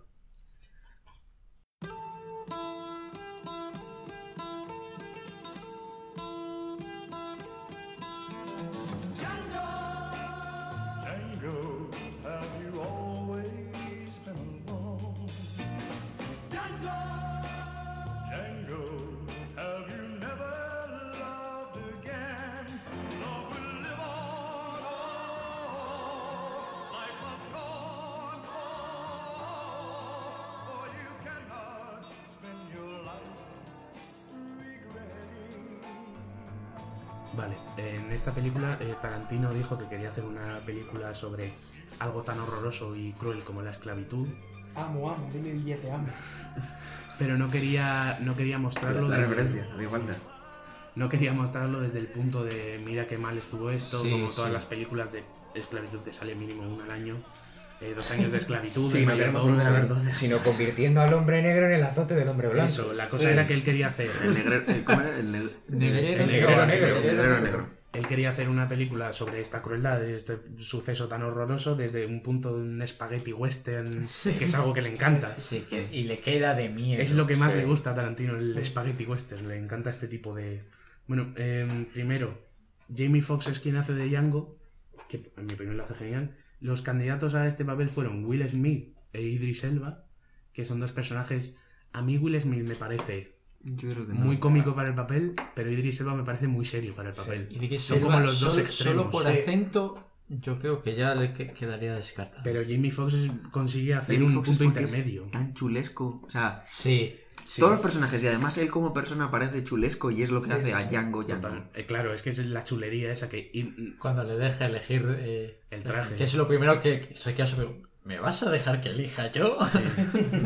Esta película vuelve a ganar para Tarantino el Oscar a guion original y Christopher Waltz gana el de actor de reparto otra vez. Luego está nominado a otros tres, que serán montaje, lo que está nominado a todas las de Tarantino, todos los años que salen. Montaje, música, eh, todo eso. Esta es eh, sorprendentemente lineal en lo que a Tarantino Sí, lo que a respecta. Tarantino respecta muchísimo. Es curioso. Y mm, eso, tiene muchas, tiene muchas escenas que... Bueno, vuelve a salir Samuel L. Jackson de nuevo. Y la Que- primera que de- está DiCaprio, ¿no? Es Sí, la primera que, que en la anterior iba a salir y no pudo. Sí. En esta es que hace un papelón increíble. otra vez. DiCaprio, que es, una, es un actor de 10. o sea, y en esta película le exprime al máximo Tarantino. De hecho, el papel de Samuel L. Jackson y el de DiCaprio, que van juntos en la película, de ¿no? es el, el mayordomo eh, hiperracista de, Sí. que hace Samuel L. Jackson. Y luego Di- DiCaprio, que hace de este. Que es negrero. Para mí No, es, es de- el que debería haber ganado el Oscar a Mejor Actor de Reparto. Que La no estuvo es ni que sí. nominado. Pero ya por... Porque tiene un papel Sí. menor. Es que creo que tienes que tener ciertos minutos en pantalla para... Hay una ley, o sea, Sí. Sí, una norma. un requisito, vamos. es un requisito. Sí. Yo creo que no lo cumplía DiCaprio, pero si no hubiese estado nominado. De hecho, en esta película es de donde sale la leyenda aquella del vaso. Lo del vaso. Sí, de- eh, después de, de la escena del cráneo, eh, justo cuando golpea la mesa para demandar que se queden quietos donde están, sí. se supone que el vaso que había ahí o había algo de cristal que rompe del golpe y empieza a sangrar en mitad de la escena, pe- pero continúa todo esto. Y en cierto momento eh, traen a la, a la que era la mujer de, de Django. Una actriz muy buena, por cierto, que en esta película casi no, o sea, no Casi tiene no participación, pero es la actriz de Scandal, de la serie de Scandal. Sí. La traen y, y la sientan y tienen otra escena secundaria y en ese momento le pasa a DiCaprio la mano por toda la cara, la deja empapada de sangre, que te piensas, "Jo, lo que debió de pensar esta mitad de la escena, esto estaba en el guion, ¿eh? ¿de quién es esta La tía- sangre? pero imagínate que en mitad de esa escena alguien dice, eh, perdón, ¿por qué tiene sangre tal? eh? Corta, Y, y cabrón, también, cállate. y también tienes un momento cuando les está el que era el guardaespaldas de DiCaprio, que les está requisando las armas y demás, que tienes a DiCaprio así sacándose los, sí, los, los cristales, de la herida como si nada, es, es muy bueno. Sí, es esa habilidad de no salirse del papel que es muy complicada. ¿no? Y Sí. respecto a lo de los minutos en pantalla que habías comentado, Mm. eh, recuerdo haber escuchado que, que igual, igual no tengo la razón, pero vamos, eh, que Anthony Hopkins ganó el Oscar a Mejor Actor por eh, El silencio de los corderos, habiendo participado solamente nueve minutos en la película. Pues será- Entonces, no... Igual es una norma que se puso, o igual la norma no existe y a mí me suena de cualquier Sí. otra cosa. Igual es una norma que se puso aparecen nueve minutos. Nueve minutos aparece en Es que si lo. Sí, piensas, es no muy aparece, posible. no aparece casi en el silencio de los corderos, aparece muy poco. Aparece mucho más en la de Aníbal, Sí, sí, sí, sobre sí, él. sí, claro, claro. Pues no recordaba yo que saliese tampoco. Sí, es que Sí, la sí, peli sí. no va sobre Aníbal realmente. No. No, no, no, no, ya, ya. Está- Foster buscando al... al, Al al- asesino de. Aún así es actor Buffalo Bill, sí. Sí, eso Bill. es. Sí. Aún así, ya lo raro Sí, es que es le actor diesen principal, actor sí. principal, no. No, es Anthony Hopkins. Es. Anthony Hopkins. Es- era otra época, eran otros tiempos. Em, Luego en Django hay un pequeño cameo bastante gracioso, que es la escena en la que están los encapuchados, que uno se quita la bueno. capucha y es Jonah Hill. Qué bueno. Además, es que es, es un cameo buenísimo. Y además no te lo esperes y es como... To- ¿qué to- cojones? toda la escena, el cómo está organizada, el cómo muestra. eh, Es- eh, Es además una pausa que- en la película. Sí. Pausa Sí, todo sí, sí, para sí, sí. hacer una escena cómica de los tíos encapuchados. Que a mí me, me parece buenísima esa escena. Y Con que- Big Daddy a la con cabeza. Big Daddy. Big Daddy. Luego, eh, eso, la, la parte de la esclavitud está, consiguió mostrarla como quería Tarantino, quería mostrarla desde un punto cruel, pero a la vez no centrarse en eso. Lo consiguió hacer muy bien, excepto alguna escena de cuando, cuando le torturan a Django, cuando están torturando a la mujer, todo eso. Obviamente porque es importante en la historia. Mm. Pero, pero está todo llevado eso desde un punto muy western, muy... con esa comedia negra que caracteriza. Y la, la violencia en esta película es maravillosa. La violencia Sí, es. Es maravillosa. Mm. La escena en la que, en la que están en la plantación de Big Daddy y eh, dispara al último de los cabecillas Sí, sí, sí, sí. y salpican todas las flores. Todo Sí, el algodón eso- es, es algodón es increíble. Y bueno, la escena en la que sale el propio Tarantino, que es la de la bomba, Sí. que van cargando una La bomba, ¿no? la dinamita. Eh, que es cuando Jan captura a Django, porque sí que es verdad que hay una escena, a mí me parece que mm, corta un poco el ritmo, ¿no? De esa violencia. Porque hay una escena de violencia, luego le, capturan, luego vuelve y vuelve a haber otra escena de violencia. Esa, esa captura que tiene que escapar del carro, que está como en un carro, ¿no? Le están llevando en un carro. Y es la que permite el cambio de Tarantino. Sí, Sí. Sí, sí, sí, es la del cambio de Tarantino. El, el- que eso, la primera escena de violencia es la que Christoph Waltz eh, mata al Ah, personaje de. Eh, y luego hay como una escena de tal, y luego él se va, vuelve para recuperar a la chica. Todo acaba bien. Todo muy sangriento, pero acaba bien. ¿no? Algo que me encanta de esta peli, claro, este es un western moderno. Entonces, Sí. eh, hay ciertas cosas que, que se pueden hacer hoy en día que no se hacían entonces, eh, en, en la época de John Wayne. Y es que eh, eh, las, los tiroteos.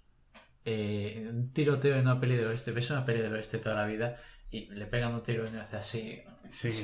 Queda, pero es hablamos de revólveres del 45, del 38. Esa, Mm. es- eso rompía y salpicaba. Sí. Y, y Tarantino lo hace a la perfección. Es muy bruto, es grotesco, pero porque es así como es. Claro. Y me encanta esa, ese realismo en el uso de, Sí, de- de las armas de la época. Y la, la escena de acción cuando el cuando dentro de la casa están disparando que se protegen con los propios Con cadáveres. los cadáveres. Es brutal, Eso me es pareció muy, muy bestia, escena es muy brutal. innecesario, tío. Esa escena es brutal. Claro, si lo piensas es así, tú no lo harías. Sí, sí, sí, sí, sí, sí, pero joder. Tiene sentido. Es lo que ¿no? tienen las pelis de Tarantino, o Sí, sea, en, sí. en ese sentido. Que son muy mm, crudas, muy reales. Sí. Te dan todo Mm. como. Sí.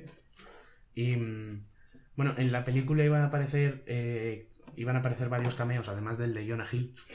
iba a aparecer eh, iba a aparecer Carl Russell en el papel que luego hizo Walton Goggins, que es el, el que luego en Los Odiosos 8 hace de alcalde. ¿Sabéis qué actor es? Sí. Eh, eh, hace de sheriff, no. De... Sí. Vale, sheriff. vale, sí. El sí, sheriff sí, de sí. Red Rock, sí. Es Ese. el que Sí, es nuevo sí, sheriff sí, de Red sí, Rock sí, sí. y aquí el hace malo de, capataz. el malo de. Ant-Man and the Wasp. Sí, sí, sí. Ese. Me encanta ese actor a mí. A mí también. Es, es un actorazo. Y además hace muy bien de malo cabrón. Sí, sí, Sí. sí. De malo cabrón. Pero en esta hace del. Va en el caballo cuando Sí. están llevando a Django a.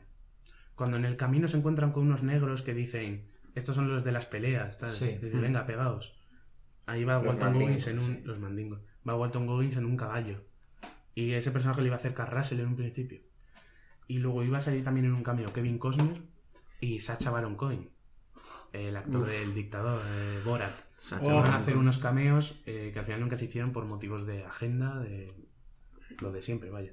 Pero hubiese sido Kevin Costner, hubiese Sí, sido curioso.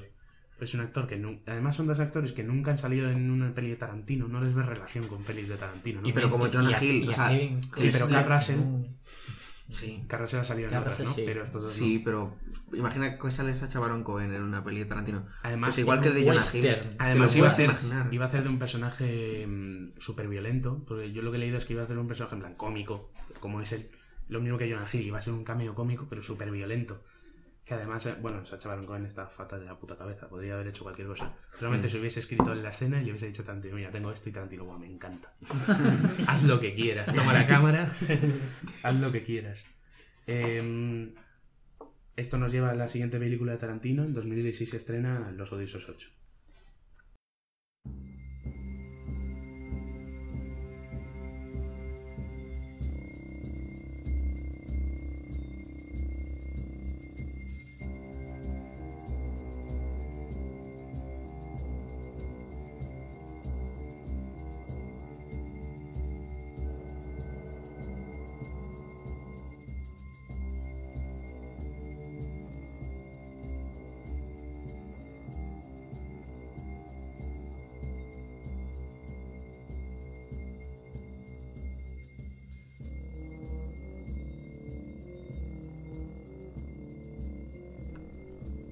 Los Odiosos 8 vuelve al género western, aunque de una forma totalmente distinta, y vuelve a un, a un género, a un estilo que Tarantino no hacía desde su primera película. Esta película vuelve a ser una especie de bottle episode. Sí. Vuelve a reunir a ciertos personajes Sí. en una, en una La habitación. de Emily. Todo aparece, o sea, todo sucede en la misma habitación, excepto flashbacks y el principio, vuelve a ser lo mismo. que- Sí, eh, tiene un sistema lineal hasta que llegan a la mercería. ah, sí, Sí. al fin y al cabo los capítulos van seguidos cronológicamente. Y cuando llegan a la mercería ya solo es la mercería, como el Eso. almacén en como el almacén en Reservoir 2, solo que esta dura el doble, o sea, es Sí, más sí, tiempo. sí, Esta película vuelve a pasar eso, lo mismo que Reservoir 2, se basa 100% en sus personajes. Lo importante de esta película son los personajes, el desarrollo que El tienen, diálogo. es la historia que, mm, de cada uno, el trasfondo de cada uno, es muy importante. Em, el cast de esta película es increíble, consiguió reunir a... a- Es ridículo lo que trae a, a- a- a la mesa. eh, vamos. están, Samuel vuelve Jackson. Carl Russell, vuelve Samuel Jackson, vuelve Tim Roth, eh, Mm. Walton Goggins de Django, Channing Tatum. Channing Tatum aparece al. La chica es eh, Jennifer Jason Leigh. Vuelve Vuelve, Madsen. Michael Madsen. el ¿Quién es el mexicano? Eh, no, es, no es un es, actor es conocido. Bob. Es Bob. Es el Bob el mexicano. mexicano. No, no es un actor conocido, pero sale en algunas series. O sea, yo lo he visto en algún lado, pero no es un actor muy. Eh, Damien Beach. Bichir. Ese, ese. Es de Mian Bichir, sí, yo le conozco de alguna serie. Eh, luego, esta película solo gana un Oscar, que es el de la banda sonora, que hemos dicho Mm. antes era de Ennio Morricone. Ennio Morricone, un compositor muy famoso de westerns. ¿Es el de las películas del bueno, el feo y el malo? Las películas de Sergio Leone, la banda sonora es suya, es un señor muy mayor, vaya. Eh, y tiene bandas sonoras muy famosas, un montón de premios por sus bandas sonoras, o sea, es un compositor de lujo. Pero eso, llegó a reunir a tantos... En esta película eh, Tarantino no tiene cameo, pero sí que tiene realmente, es el narrador en algún punto. Sí, Mm. pero eh, resultó confuso aquí en España porque la voz del narrador no es la voz con la que Claro, Sasso es- ha hecho sus cameos Eso me pasó en la, clásicos. en la de Once Upon a Time in Hollywood, porque el narrador es Carl Russell, pero no narra con la voz de Carl Russell. Sí. O sea que sí, pero eso es esta especie de cameo que tiene Tarantino en este punto. Eh, bueno, decid lo que queráis de la película, porque esta nos gusta Sí, bastante. pues eh, Eh, sí que hay muchas cosas de las que hablar. desde La tensión. Eso es. Primero, la, la escena inicial ya eh, pone el tono del resto de la película. Porque desde el primer momento está John Ruth, eh, la orca, eh, intentando controlar la situación, intentando que la situación no se desmadre. Sí.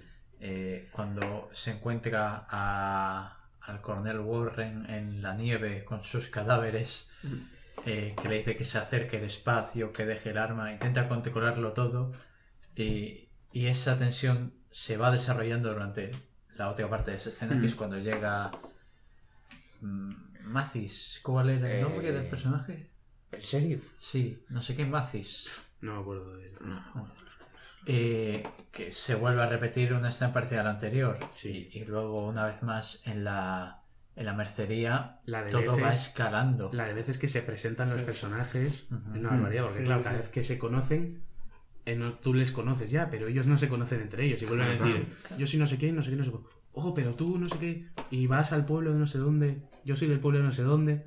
Hay un... mm, Chris Mannix. Era Chris de, la- Mannix. de los hijos de. Bueno, era el Los hijo diablos de, de. Mannix. Sí. Que a mí me, me encanta el personaje de Tim Roth, es brutal. Oswaldo Con el-. Con el acentazo de... el que era el, el, verdugo. El verdugo. El verdugo, hacía como que era el verdugo de Sí, que Red verdad, Rock. luego todo se... Sí. Pero a mí, a mí me parece un, un- Bueno, además de que es un actorazo, es Sí. como la copa de un pino. El es- irlandés era, ¿no?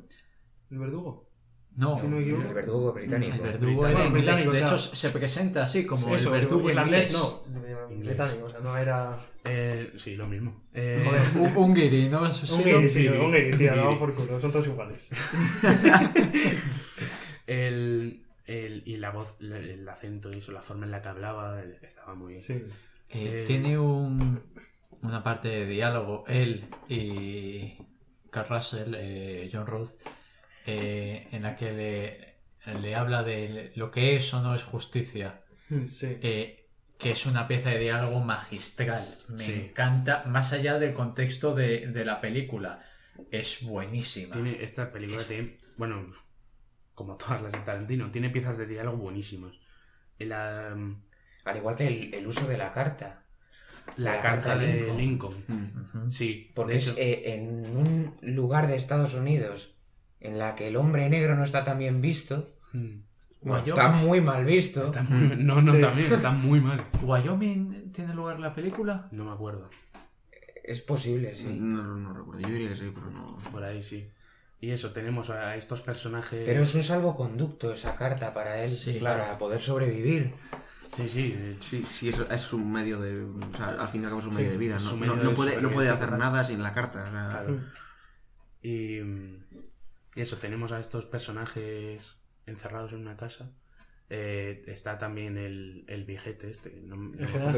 El general. el general. Está... Eso, lo que, lo que decías antes, la tensión que en esta maneja, peli es de las que. O sea, la tensión Pero es. porque en esta película es toda la película, estás en tensión. Sí, sí, Sí, pero aparte de que estás en tensión, tiene mucha escena cómica.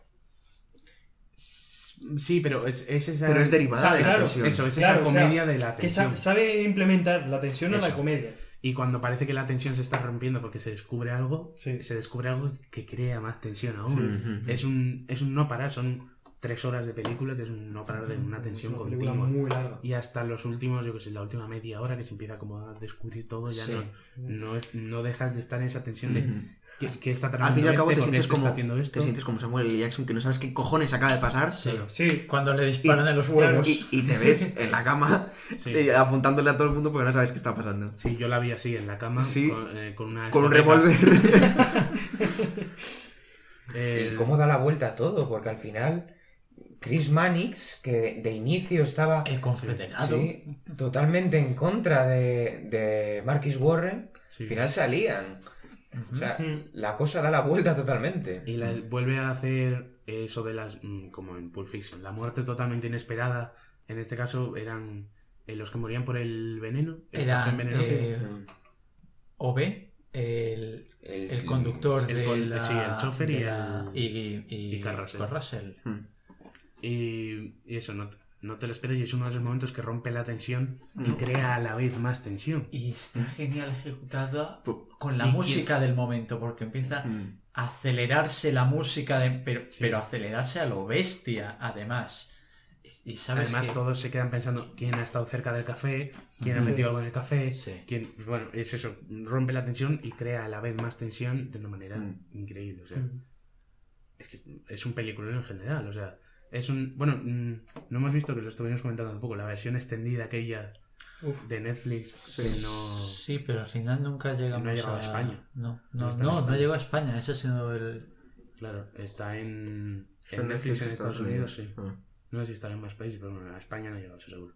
Que no sé yo hasta qué punto puede, porque muchas veces sucede con este tipo de películas que si la hacen más larga, la depende mucho que del más que un aporte es un. Que ni siquiera complemento, si es que es algo Claro, que no. Sobre todo en películas que funcionan tanto con la tensión, igual Mm. añadir es peor. Mm. Puede ser peor igual quitar. Es que, claro, depende de quién, de cómo lo hayan montado de bien. Mm. Y, de- y son, es una hora más, porque son cuatro capítulos de una hora ¿Es más una o menos. hora más? No, Son cuatro o sea, capítulos son de. cuatro horas la película. Sí, son cuatro capítulos de una hora más. Bueno, se dice que Tarantino monta muchas veces sus películas. Incluso Es que- después de los festivales lleva, Sí. lleva una película y luego la vuelve a montar otra vez desde cero. Sí, sí, sí. Él está muy implicado en eso, en prácticamente todos los procesos de la película, porque le gusta eso, tener todo controlado, ¿no? Si quieres hacer algo bien, Si no me equivoco, Pues sí. Y con, totalmente. con- comparte ese. O sea, porque quiero decir, confía en su montador, él contrata montadores de muy buena calidad, pero él participa en el montaje. Si no él me no equivoco, deja todo el montaje a una persona. llevó a Cannes con Érase una vez en Hollywood, llevó tres horas y media de película. Sí, y de Luego hecho se se supone que redujo según él hay un corte de cuatro películas, Sí. en- o sea, de, de cuatro horas en total. Que seguramente también vaya a Netflix en algún momento. Sí. Y a ver si llega a España también. Y, mm, ¿y queréis decir algo más? Pasamos a la siguiente. Uf, es que habría mucho de lo que hablar y Es muchas escenas de lo muy buenas. De esta lo que resalta es la. El flashback, la- bueno, la, el flashback la del hijo de, de violencia. Gerard Saf- El- Sanford. sí, ¿no? la de Samuel Sí. Jackson. El de a la nieve y tal. y Sabemos cuál es, sí. Sí. El- Luego la de ni perros ni mexicanos. Es es brutal. buenísimo. brutal. Sí, en la escena, cuando se descubre lo del eh, Channing Tatum y tal. Eso, sí. no, la- el Cuando- anteúltimo capítulo es, ¿no? Sí, cuando el capítulo vuelve hacia atrás y cuenta desde otro punto de vista lo que Sí. le ha sucedido, ¿no? Desde los que están debajo, ¿no? Estaban debajo de la Sí, casa. se, se había escondido solamente Channing Tatum debajo Eso. y los otros, y los habían otros habían desplazado quedado arriba. Sí, que hacen un, hacen un papelón con eso. Eran, eran Tim Roth y, y Michael Madsen, ¿no? Los que estaban... Y Bob, Bob el mexicano Bob el también mexicano. estaba compinchado con ellos. Sí. El general le dejan ahí porque porque te- da un toque. Sí, da un el toque. propio Bob. Dándole- Y da no, pero a, a la casa. Como... a todos los demás se les, se les matan. Sí. Sí, a- A Merch, a, no, a Minnie, al ayudante, Y a su marido. al marido y a los dos que venían en la Sweet Dave. Sweet Dave, eso es. Y a los dos que venían en la carrocería. ¿Cómo- ¿Cómo se les llamaba esta cosa? Eh, Desde que hemos claro, empezado con eh, los La westerns. diligencia. Diligencia. Diligencia, Diligencia, la palabra que buscábamos todos, sí. El- esta película, eso, tiene muy buena banda sonora. Lo sorprendente es que no estuviese... No sé qué debió haber ese año para que no ganase más Oscars. Sí. Sí, es lo que Sí. iba a preguntarte algo. Tuvo que haber... 2015 hemos dicho. 2016. 2016. No, 2000 2015, por lo que aquí. ¿eh? Es desde 2016 la película. 2016. Sí. Voy a mirar. ahora. 2015 será el primer corte, o sea, sería en Sí, algún festival, sí. el primer corte que llevaría Tarantino, pero vaya, dos, 2016 es la película. De hecho, es que pensaba que eran incluso más tardío, pero no, es 2016. Y, y eso, seguro que estuvo nominada a Mejor Guión, por lo menos. Mejor actor no creo que estuviese nominado ninguno. No, porque Eh, se reparten el peso de la película entre varios. es. Entonces, No hay ninguno que sea un actor principal. Ah, Si bien es cierto que la segunda mitad es el mayor Warren el que lleva la batuta, Pero, antes sí. Hay y encima hay tantos nombres eh, No, ah, fue el año de que- Moonlight y, mm, y La La Land. y La La Land. Bueno, Mm. eso Es verdad lo, que se lo puede llevaron- explicar, sí. Sí que estuvo Hateful Eight dominada alguna, pero es verdad que el, eh, sí fue el año que ganó mejor película Moonlight. La La Land ganó mejor guion original. Ganó Eh, algo de actores y actrices, Best ganó por lo menos ella. Ganó dos. Actor ganó el de Moonlight. eh, Sí, el eh, que luego ha vuelto a el de ganar. reparto, Marshall Ali, sí. Marshall Ali. Eh, actriz ganó Emma Emma Stone. Emma Stone. Sí, pero ese año es verdad que no. Pero no estuvo muy presente en los Ella Oscars. estuvo nominada la... la ¿Cómo Sí, se llama esta? Daisy. Sí, Daisy. Sí, estuvo nominada ella, sí, es verdad. Pero no, eso, pero el resto de, de actores, es verdad que co- como se reparten tanto el peso de la película, no, no hay ningún actor principal, no hay ninguno que toda la película esté a un nivel. Es normal que no estuviese ninguno nominado. No es lo mismo que en Malditos Bastardos o Django, que había una persona. Claro. O como va a ser posiblemente este año con. con Once Upon a Time. Ten Cloverfield Lane también se estrenó en 2016. Sí, pero no creo Sí, que pero Ya, ya, joder. No compite contra... Bueno, me- Como dato curioso. Mm, Mejor banda sonora podría estar ahí, ¿eh? Sí, Muy buena la, la, la, la banda sonora no es buena. Pero no mejor que la de que la de Ennio Morricone, ¿no? Hay cierto nivel. ¿Estás seguro que fue en 2016? Sí, sí, es. películas 2016 y aquí no me sale. Busca el Oscar 2008. 2016. Eh, fue la 2016, pero claro, los... Claro, se puede haber estrenado en 2015. Los, no, Pero- los, No, no, no, el estreno fue 2016, el... los premios Oscar que lo reconocieron son, los del los, 17. son los que son los del 17. Claro, son los Oscar la del gala 17, de porque es en 2017, claro. Luego lo buscamos, no es importante. El caso es que es- estuvo nominado, sí que Django y Malditos Bastardos ganaron más premios que Los Odiosos 8.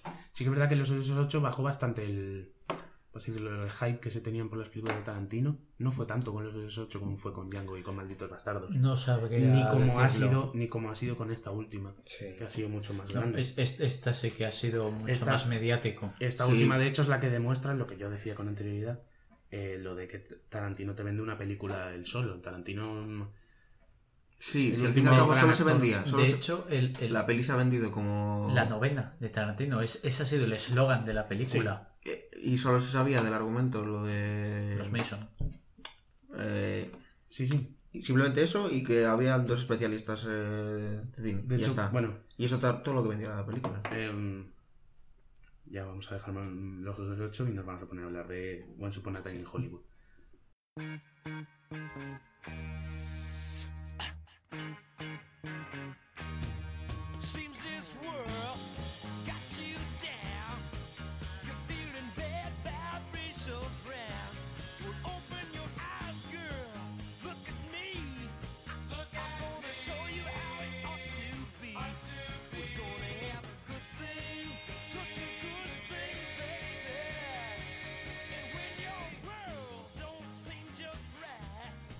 El, el- sí que es verdad que el- la película se vende con nada. O sea, en los trailers no enseñaban nada. A propósito, obviamente. Ah, Margot Robbie bailando. Ahora, claro, te venden la película fácil. Es verdad que Em, sí. el- bueno, esta película es un homenaje a Hollywood, ¿no? Sí, es un homenaje a, a la década dorada, Finales- al final de la década dorada del cine. Es finales de los 60, principios de los Es 70. la década en la que él crece. Claro, bueno, él nace en el 73. Sí, sí. Hay homenajes a la gran evasión. Es cuando él. Es todas las películas con las que él se ha criado son de esa época. Y, y sí que es verdad que es un homenaje. eh, eso, a todo Hollywood, a toda la industria del cine, ¿no? A la altura que tienen en esa industria. Eh, él lo protagonizan Leonardo DiCaprio, de nuevo vuelve a una peli de Tarantino. Brad Pitt vuelve también a una peli de Tarantino. Están espectaculares los dos. ¿eh? Y Margot Robbie, que se estrena por primera vez. Ahora vamos a hablar de eso. Pero es verdad que Leonardo DiCaprio y Brad Pitt están de locura los dos. Los Leonardo- papeles de Brad Pitt, lo que hablábamos El antes. papel de Eh, Brad en, este, en este no tiene nada que ver con su arquetipo clásico. de- A Sí, ver, el que papel es- que hace es exactamente sí. el mismo que en otras películas. Sí, sí, Sí, no. no. Totalmente. El cómo lo hace, sí. Eso es lo que cambia, cómo lo hace él. Y tampoco. no, para no. nada. En Diría esta que no. Yo diría que Lo- sí, lo totalmente. único que de hecho, en esta película decir- se le nota mucho. Y lo hace muy bien, no me lo interpretes. Sí. Lo hace genial. Pero yo creo que hace el mismo papel que Pero ha hecho que esa- en muchas películas antes. Yo de, de- del papel que hacía él saqué mucho más del fracaso, de cómo, mira cómo vivía él. Al fin y al cabo vivía... Sí, pero eso es la trama del personaje. Eso no tiene nada que ver con cómo Sí, lo actúa pero él. no le El personaje a- está tan bien construido que eso favorece que él se Claro, claro. Sí, sí, sí, yo no digo que no. Pero está haciendo el mismo papel que ha hecho muchas veces Brad Pitt. Eso mm, no hace un papel distinto. Lo que es es un personaje distinto. El papel es el mismo.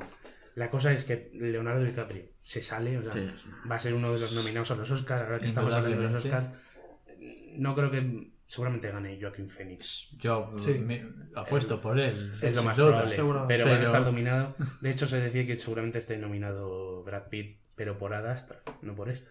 Sí, Se Ah, decía no que sé, seguramente. no sé. Porque en esta, además, no sé si sería de reparto. sí sería, sería de reparto. Sería sí. de Pero reparto. también tiene sus minutos. Aunque ¿eh? en Pero realidad no por minutos. por- no sabría decir quién tiene más importancia en la película porque Brad Pitt también es el narrador. Entonces, eh, Sí, sí, sí. sí. no, no sé. hombre, Pero, yo diría pero que ciertamente estar, el protagonista es DiCaprio. no va a estar nominado a mejor actor principal. No. Quizá por Ad Astra, así como has dicho tú, pero... Seguramente porque esté nominado por la de Ad Astra. Que no, tú eres el único que la ha visto de aquí. Sí, pero Hace es, buen papel, Brad Pitt.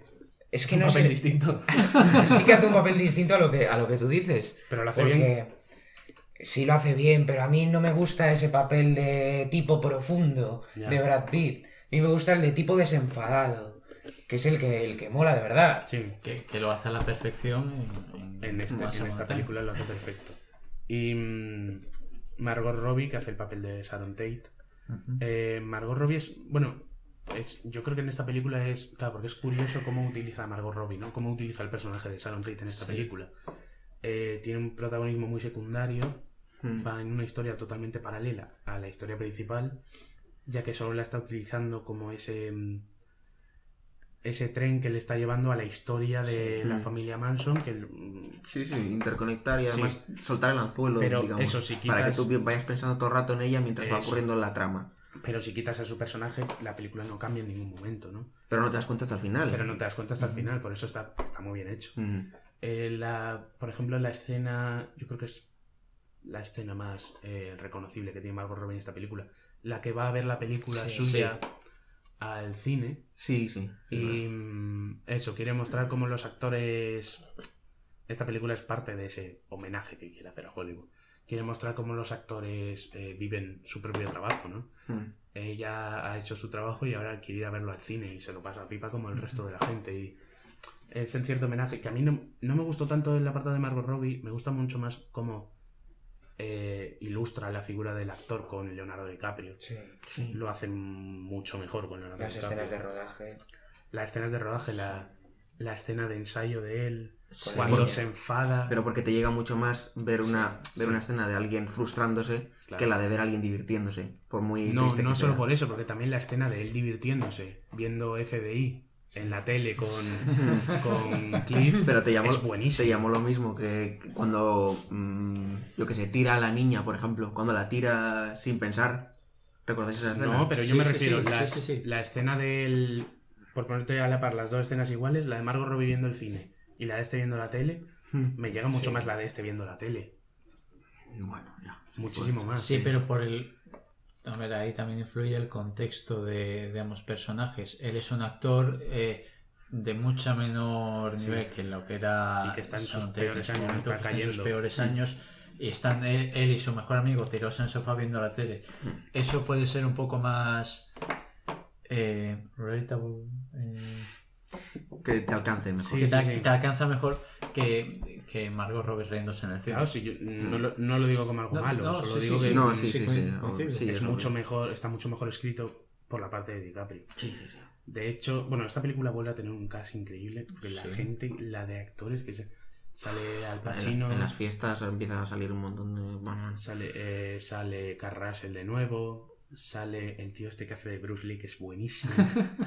¿Quién Eh, es el que hace de Bruce Lee? no es un actor conocido. Joder, Lo hace genial. lo hace genial. sí, Lo hace, sí. ya podía salir en más pelis haciendo de Bruce Lee. pero no haciendo otra cosa, solo haciendo Bruce Lee. Timothy Olyphant. Timothy Olyphant es el de Santa Clarita. Ah, sí, sí. y de, bueno, Oh. de, de Deadwood. Sí. De Deadwood y el, es el malo de la jungla de cristal, la de Sí, los hackers. Sí, sí, sí. sí. La Uf, peor de la jungla de Horroroso. cristal. Horroroso. Eh, es horrorosa la película. Pero sí, Timothy Olyphant, bueno, es que sí que es verdad que lleva años sin salir en cosas. Yo creo que desde no ha hecho mucha cosa. Hizo la serie de Santa Clarita y ahora la peli esta. Mm, Este hombre que hace de Steve McQueen. Que es el de Homeland, Sí. mm. el pelirrojo. Sí. Eh, no de Hermanos de. Sangre también. Eh, sí, salen un montón de actores. La, mm, la escena, lo que acabamos de hablar, la escena con la niña. Todas las escenas con la niña. son Es, es buenísima. La niña que no sé si, si era una actriz de verdad. eh, No, luego no. me- Creo que había alguna referencia a algo. el- la silla En en, el la nombre que estaba de- puesta, nombre, sí. pero era de otra actriz. La Era, silla. sí, pues No era suya. no. Eh, pero las escenas con la niña son brutales. Mm. Y simplemente la escena de mm, la que le dice al oído, lo has hecho muy bien. Mm. Y luego él Sí, se, emociona. Es buenísimo. Todas es- las escenas en las que sale DiCaprio emocionándose es que son buenísimas. dice como, joder, como ya me estoy emocionando. es genial esa escena. Y luego la escena en la que habla con Timothy Olyphant de la gran evasión. La escena de la gran evasión es con diferencia la mejor de la... Me encanta, es buenísimo. Es, es curioso porque la escena de la gran evasión tiene la cosa esta de que le ponen por encima, ¿no? O sea, le ponen como si él estuviese dentro de la escena. Pero luego, por ejemplo, en la peli que ve Margot Robbie, ve a la actriz de verdad. O sea, cuando está viendo la película ve a Sí. Sharon Tate de verdad. Parece que hubo algún algún rollo con la, con la familia de Sharon Tate. porque la fam- claro, eh, Tarantino Sí, tuvo que imagino. pedir cosas a la familia. De hecho, la peli se iba a estrenar el día del aniversario de la muerte de Sharon Tate y se, se adelantó como unas semanas para que no coincidiese y eso. Y mm, eso, bueno, la trama de fondo de los asesinatos de, de Manson, que es súper secundaria. De hecho, Charles Manson sale en una escena Sí. Una sola. y no Cuando habla. va a visitar la casa. No, de- sí, la sí, casa sí, habla. Sí habla. Se Se, poco, presenta y. Está aquí y no se sé va. quién y. Que yo cuando, lo- creo que os lo comenté además con los que fui a verla al cine, contigo fui, eh, que cuando yo vi el tráiler eh, salía Charles Manson y yo dije, este actor no tengo ni idea de quién es. Y digo, joder, si Charles Manson va a salir en la película, habrá cogido un actor bueno. Ujú. Cogió a uno que no era muy conocido, pero porque no tiene, no sabe Porque la no tiene que hacer nada. Sí. Y, mm, y eso está cuando va Cliff al rancho. cuando va Cliff al rancho con la florecita esta cómo se llama la hippie Sí. no. tiene un nombre no sé que es una actriz muy buena eh, jovencita y mm, la escena del rancho es brutal o sea todo lo que sucede en el rancho es buenísimo primero va a hablar con el señor Sí. del rancho Estoy- Lo del rancho es, genial, eh, como tú te vas planteando qué cojones está pasando, claro por qué el señor ese está dejando a todos estos hippies aquí dentro, y cuando entra y ves que el tío este no hace más que decirle qué cojones quieres, Mm. dices, ¿cómo ha llegado a este punto? Y ahora me está sorprendiendo con, con esta mierda. y luego el chavalito del caballo que llaman al Sí. chaval del caballo para que venga Sí. luego lo de la rueda lo de la rueda que el- Ah, sí, lo de la- lo que le le pincha había la rueda y el y le cazurro pega ese, de hostias hasta que, le, hasta que se le arregla. Y mm, bueno, esto que introdujo el tema, vaya, es la película de Tarantino que menos acción tiene en el sentido de... De violencia. De Estás- violencia. De lo que hemos, hemos hablado. casualmente como Tarantino. Claro, El- pero es que... que es no lo que- es, al fin y al que cabo. Eso, yo me, mm, me mosqueaba mucho oír a la gente decir cuando se estrenó la película lo de...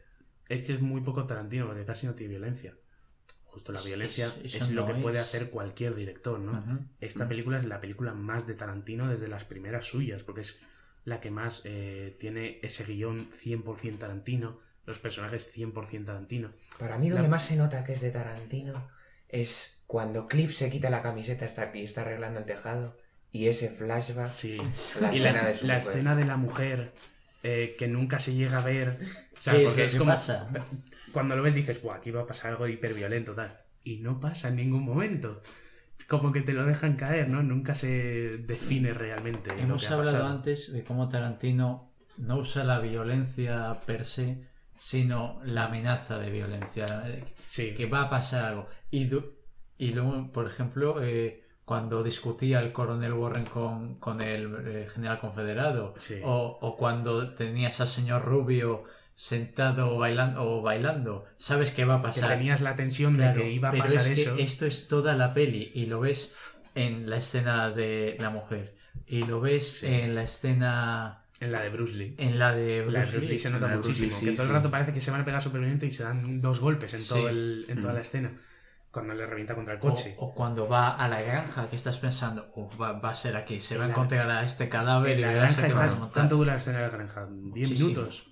¿15? Sí, sí. Estás todo el rato pensando, se va a liar, se va a liar, parda, se va a liar, Sí. se va a liar. En cuanto ve al viejo, tal. Y no se lía. Eso es lo que yo decía, que me sorprendió Claro. tanto el que fuese tan cómico el momento ese. y no cuando pasa llama al del caballo dije, uy, se nos lía aquí. Y bueno. Y no, Y- mm, no en ese momento. Sí, no, pues Y tienes todo eso que se va acumulando durante la película, porque no tienes una escena eh, de, como la de Django, la del tiroteo de Django, o la del Mm. final de Malditos Bastardos en toda Sí. la peli.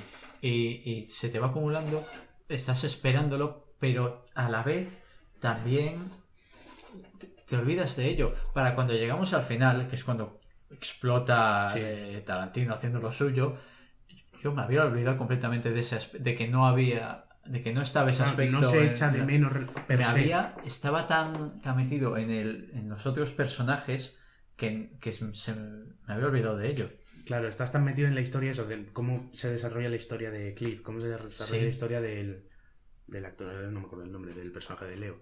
El- la cosa es que eso, esa violencia no se echa de menos en ningún momento, porque la película consigue... se lleva sola Mm. Sí, Cu- Cuando, cuando, sola, cuando ve a los hippies en el coche, que sale él con el albornoz, que en, en ningún. O sea, solo les amenaza Sí. y al fin y al cabo solo les dice que, que quiere tomarse las margaritas y se pira. No, Sí. no en ningún momento. El- a mí me gustó mucho el principio de la película cuando, cuando te está contando como quién es el personaje, ¿no? sí quiénes son eh, Leo y Brad Pitt. Y salen estas escenas de películas de Leonardo DiCaprio que sale quemando nazis Sí. y luego sale no sé qué. Y es todo eh, Al Pacino contándole, el otro día estuve viendo tus películas, tal, que se le ve como súper emocionado. sí. Y es cuando muestra ese, mm, ese punto álgido del, del actor que está totalmente en decadencia. Porque es un actor que mm, su próximo papel va a ser villano en una serie que le van a matar Sí. que solo sale en, una, en un capítulo. Eh, luego se tiene que ir a Italia a hacer westerns porque no tiene Sí, bueno, no no le dan trabajo. Eso es, el principio te lo muestra como ese punto tan álgido, ese guay, es el, el, el líder de estas películas, el Hmm. macho, el que luego en toda la película no se ve, porque es- la película te muestra su decadencia, es lo interesante. Mm.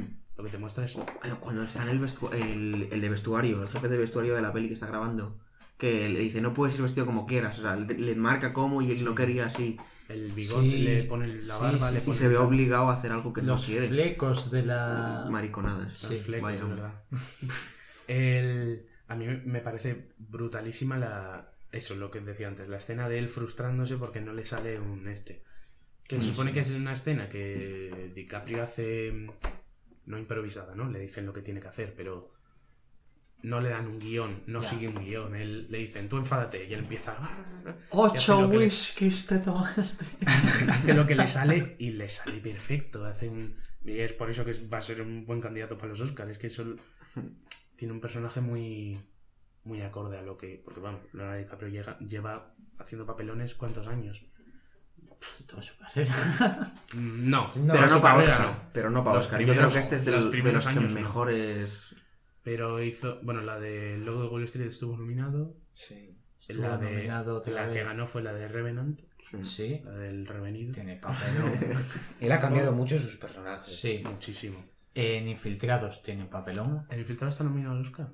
No, no, no sé si estuvo nominado pero tiene un El infiltrado está en papelón papelón. Que es de Scorsese también. como También. El Lobo de Wall Street. y Shutter Island Island. que ¿Eh? también No una ganó vez más. No, No, no ganó, que es la se, que se lo robó que iba a ganar. eh, No, bueno no. se lo robó merecidísimo vamos Se sin lo duda ¿no? este por Interestelar Matthew McConaughey Es verdad. Pues yo me gustó mucho más la actuación de Leonardo DiCaprio Sí, en no. Lobo de Wall Street que de McConaughey en Interstellar. De hecho, me no gustó más, me decís, gustó ¿eh? más la de DiCaprio en el Lobo de Wall Street que la de DiCaprio en el Renacido. Sí. Yo es que no he visto el Renacido. Porque me pareció, me pareció muy. Lo mejor de la película Muy- es la actuación de DiCaprio. No, Pero porque lo- la peli está mejor- hecha para la mejor de actuación la de película DiCaprio, es, la, es. la fotografía Bueno, la Es la es- película con mejor fotografía que yo haya Es, visto. español, el. Eh, los que planos, más, o sea, sí. No, es. Iñárritu. Iñárritu es eh, mexicano. Es mexicano, Pero sí. el director de fotografía, que es el típico Iñárritu, que es uno de Europa del Este, que es el mítico de Iñárritu. Y, es famosísimo y es uno de los mejores directores de fotografía que hay ahora mismo. Es. El, que eso, es una película muy hecha para que Leonardo DiCaprio haga una actuación increíble. Tom Hardy es el otro que aparece en la película, Sí. ¿no? Es, Sí, que que también hace muy buen Pero bueno. Tom Hardy es que Pero en cualquier, es lo que esperas de Tom Hardy. en cualquier película te hace un papelón Tom Hardy. Otra cosa no, pero... Hmm. Y, mm, y es, eso es una película muy hecha, pues es lo que de- es, es eh, lo mismo que dijimos en lo del Joker, es eh, Oscar bait. Estebo, Estebo para los Oscar. Y, mm, y por ejemplo, las películas de Tarantino, aunque suelen estar mucho nominadas, no suelen ser ese tipo de cebo. Mm, Suelen acabar estando nominadas, pero no son ni pelis que se estrenen en época de Oscars, ni pelis que se estrenen por y para un personaje específico. sí que no, que se ven arrastradas a Oscar porque son- por lo general Porque suelen lo ser merecen, buenas. claro. Sí, por lo general suelen ser buenas. Sí, no es como eso. Moonlight la estrenan antes de los Oscars justo para que esté nominada. Vaya hombre, sorpresa. Eh, Joker Sí. no la estrenaron en esa época, pero es Y lo una que película. conllevaba Moonlight también. Moonlight que es tenía- todo social, ¿no? Claro. Es- Sí. Lo que les encanta a los americanos Pero hoy como en día. lo que yo decía antes de Django, ¿no? Eh, Tarantino no quiso que fuese una peli así. No fue Claro. 12 años de esclavitud, fue Django. No fue la del mayordomo. Pero vamos, te digo, como, como Black Panther estuvo nominada a mejor Como Black película. Panther estuvo nominada. También es por los motivos que Sí, sí. No, Todos a ver, sabemos los por qué Oscars, estuvo nominada Black Panther. los Oscars están están muy politizados. pero desde hace años. De hecho, fue el Sí. año. De hecho, Moonlight fue justo el año siguiente a aquel año de la polémica. Porque no había ni un actor negro nominado, sí, ni una película con un director negro, ni nada, nada, nada. Y fue el, el año que hubo polémica. Y al año siguiente fue Vaya eh, Moonlight. La otra, la de las mujeres. También una de unas mujeres negras. Bueno, no sé. Hubo como cinco películas de- que casualmente estuvieron todas nominadísimas. ¿Por qué estamos hablando de esto? Porque ya se me ha ido el tema por Sí, completo. porque, eh, Era de. Esto pasa por hablar de los Oscars, que es una Sí, puta mierda. sí. Bueno, que el. Eso, que Leonardo DiCaprio hace un papel. Hmm. Y eso, que lleva muchos años haciendo papelones, pero no, to- no toda su carrera. No nos vamos a engañar. No toda su carrera. Vale. No, no. No. Tiene. Bueno, yo creo que el primer papel por el que estuvo nominado pudo, pudo ser la de Shakespeare. La famosa suya de la de Shakespeare in Love. ¿Estuvo nominado por eso? Yo creo que sí. Whitney Paltrow estuvo en- Por, el- por Shakespeare in lo Love ganó. es posible que sí. Pero no es él el de Shakespeare in Love. No es el protagonista de No. Shakespeare in Love. No, no, no. Él es el protagonista de una de Romeo y Julieta. Que ganó el Oscar a mejor película, Shakespeare Que ganó los. Pero, sí, pero él no. Pero él- No, no, él no, no no, sale- él no sale en no. no, no, me he confundido yo. Sale en una de Romeo y Julieta. Sí, de sí. Romeo. Pero en esa, en esa no. No. No. Diría que en esa peli no. Pero era no otra no época de otros papeles que tuvo él. Joder, cuando era, Cuando era más joven. Titanic. Titanic, antes de no te digo más. Eso, por ejemplo, en esos, en esos papeles no se ve una actuación grande de DiCaprio. Lo que se ve es un actor jovencito o guaperas que vale para estos papeles románticos. Pero fue a partir de eso. Yo diría que a partir de que empezó a trabajar con Scorsese fue cuando empezó a- toda esta moda. Porque fue Infiltrados de que año? Infiltrados 2007. es de- de 2007, por ahí. ¿2007? 2008, 2009, como muy tarde. Bueno, Shutter Island es de 2010. Mm. O sea que tuvo que ser Uh, antes. Película en Shutter Island. Bueno, ahí de, DiCaprio tampoco está tan excelente. lo que- Pero el argumento de Shutter Island. Sí, no, cuando piensas piensas Nos vamos fuera de Tarantino, sí, pero sí. es que, que el argumento de Shutter Island merece. Claro, mención. claro, si no te digo que no, pero mm, ahí en DiCaprio no es lo que estamos hablando es de las actuaciones de DiCaprio. Y eso, tuvo esos años, lo de la coña de Leonardo DiCaprio no gana el Oscar. Sí. Tu- estuvo como varios años seguidos nominados, entre ellos fue la del Lobo de Wall Street. Que eso, yo, yo creo que es de los mejores papeles por, lo que le por los que le han nominado al Oscar. Ujú. Coincidió que fue el mismo año que Interestelar, que dominó al 100% los Oscars. Vamos. Fue una barbaridad aquello. Que es otra película que tampoco fue hecha con una intención oscarizada Mm. y llegó Pero a ganar. al por- ser. Es que. uf, Interstellar es un poco. Que era una introspección a cómo veíamos nosotros el, el Pero espacio. es, es Nolan. Sí, pero es pues una- Sabes pero al que fin y va al a cabo ser- pero al fin y al cabo era una locura y como que muy venida arriba y tampoco Pero Chris- Christopher Nolan pasa algo muy parecido con Tarantino, ¿no? Los, los intensitos del cine son como... sí el- eso que muy venida arriba por, por eso los, es lo por que los mueve. fanses Es lo que mueve esta... Cuando sacan eso, pues lo que tú decías, que estas películas se patrocinen como la novena película de Tarantino, que a mí siempre me ha parecido... yo- lo dijimos ya, lo comentamos. sí A mí siempre me ha parecido súper pretencioso el, lo de las 10 películas y la novena película de Tarantino. Y lo mismo va- lleva pasando años, hace años que ya no, pero con Woody Allen, cuando tuvo que llegar sí, sí, tuvo eh, una racha ponía uf, Woody Allen más grande que el título de la película, Sí, porque era lo sí, importante, sí, que era sí. una película de Woody Allen. Y eso ha pasado con muchos directores. Por eso digo que Tarantino yo creo que es el último de estos grandes directores. El último que... Quizás Scorsese también, porque Scorsese además saca ahora este año la de, de Irishman. que Bueno, yo sí. tengo esperanzas en que, en que ahora Todd Phillips, después de haber hecho esta película de Joker, se atreva a seguir haciendo este tipo de películas. Pues si sigue como va, eh, espero que no. No, pero sí que es verdad que Todd Phillips. Bueno, es que la idea de la película del Joker no era. Es como muy singular en el sentido de individual. Y que no era eso, se, se vendió por. la- lo que le vendría bien a Todd Phillips es que hacerse un nombre a partir de esta película. Porque Y luego buscar Todd, otros- Todd Phillips lleva a donde Warner, o a cualquier otra, una, un guion sobre un payaso eh, con problemas mentales, no sé qué, y no se lo compra absolutamente nadie. Ni por el nombre de Todd Phillips, pues sus trabajos anteriores no son excelentes, ni por, ni por el propio guion. Pero se lo llevó a Warner y le dijeron, Buah, pues justo estabas pensando en hacer una peli de Joker. Llámale Joker. Claro, llámale Joker. eh, y, y por eso ganó renombre, ¿no? Quiero decir, no El es guasón. el guasón, el bromas. El guasón. Pero no, no creo que mm, Todd Phillips sea tan. Bueno, No, poner a Todd Phillips al nivel de. Una, no, una pero- cierta esperanza en que, en que siga por ese camino. Ojo, pero me parece que ahora actualmente hay mil directores mejores que Todd Phillips. ¿no? Otro de los directores también con mucho nombre es Spielberg, que dicen una película de Spielberg y ya para la gente. Sí, se vende mucho más, pero Spielberg, bueno, Spielberg curiosamente es de las, porque las películas que hizo Spielberg a partir de qué año estuvieron, del 70 y muchos, eran, ¿no? Sí. Sí. guachón. Y 70 y- ocho. 77 es Star Wars, la primera. Jaws es de... O sea, le tuvo que ser cerca del 77. La cosa es que Spielberg, muchos directores 75. 75 veces anterior. Eh, Sharks es. la- o sea, Y empezamos con los Jaws es la, la película de que, Que lo lanza. a que la inventó fama. el blockbuster. Sí. Sí. Inventó el blockbuster al 100%. Y se veían, las películas de Spielberg se veían como películas eh, familiares, infantiles, como eso no es, no es el cine que va- te va a hacer Coppola, no es el cine que te va a hacer Scorsese, es una película familiar entretenida, que es justo la polémica que ha habido ahora con Scorsese y las de Marvel. Eso ha sido Spielberg muchos años. Esas películas palomiteras que, que han sido peliculones. Sí, Avatar, por comercial. ejemplo. cine comercial. Sí, pero Avatar es mucho más moderna. Avatar, yo te estoy hablando de hace Ah, muchos años. Y, y Spielberg, bueno, sí que es verdad que Spielberg hace muchísimas más películas. Bueno, Tarantino cuenta que ha hecho nueve. Hmm. En toda su carrera, Spielberg, ¿cuántas has hecho? Sacaba una cada dos años mínimo. Sí, y por estuvo un montón de años. Claro, una barbaridad. Es un tipo completamente distinto de cine. Sí que es verdad que Spielberg te- también te vende una película por. Por eso es lo que, Por su es lo que decía yo. Y ya no solo dirigida Marca por Spielberg, Spielberg, sí. sino mm, Claro. producida por Tú lo que te Spielberg. refieres es que Tarantino rompe con lo que es lo políticamente correcto. Que No, es no lo, eso que, para nada. lo que- Es que la leído en sus notas y ha dicho, voy a encajarlo. No, aquí". no lo tenía, No, eso. Ah, pero bueno. que es lo de el cine comercial, rompe con lo que es el cine comercial, estos Se la directores. Eh, es Sí, más, sí, puede- sí, puede eso sí. No me refería a eso, pero eso es verdad. Es un director tal que puede permitirse que se la sude.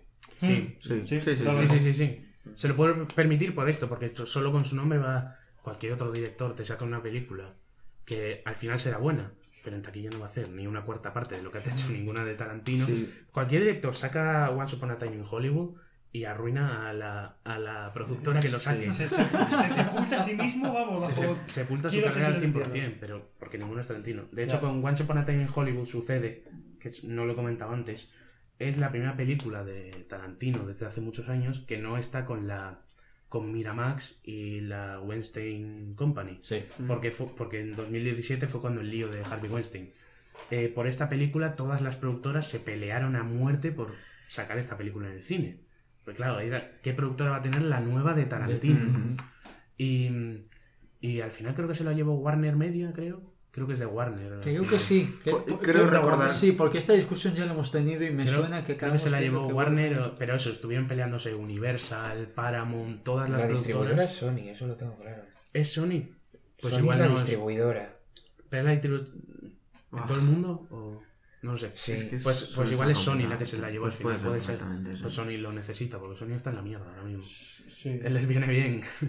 El- Eso, y es la primera película por la que eso se han pegado las productoras por, a tener la nueva de Tarantino. Y eso es parte de lo que, de lo que decimos de que Tarantino es un director. Eso, cu- ¿cuánta gente conocéis? Este verano hablabas de cualquier cosa de cine y era, ah, la nueva de Tarantino que la sacan ahora. Sí.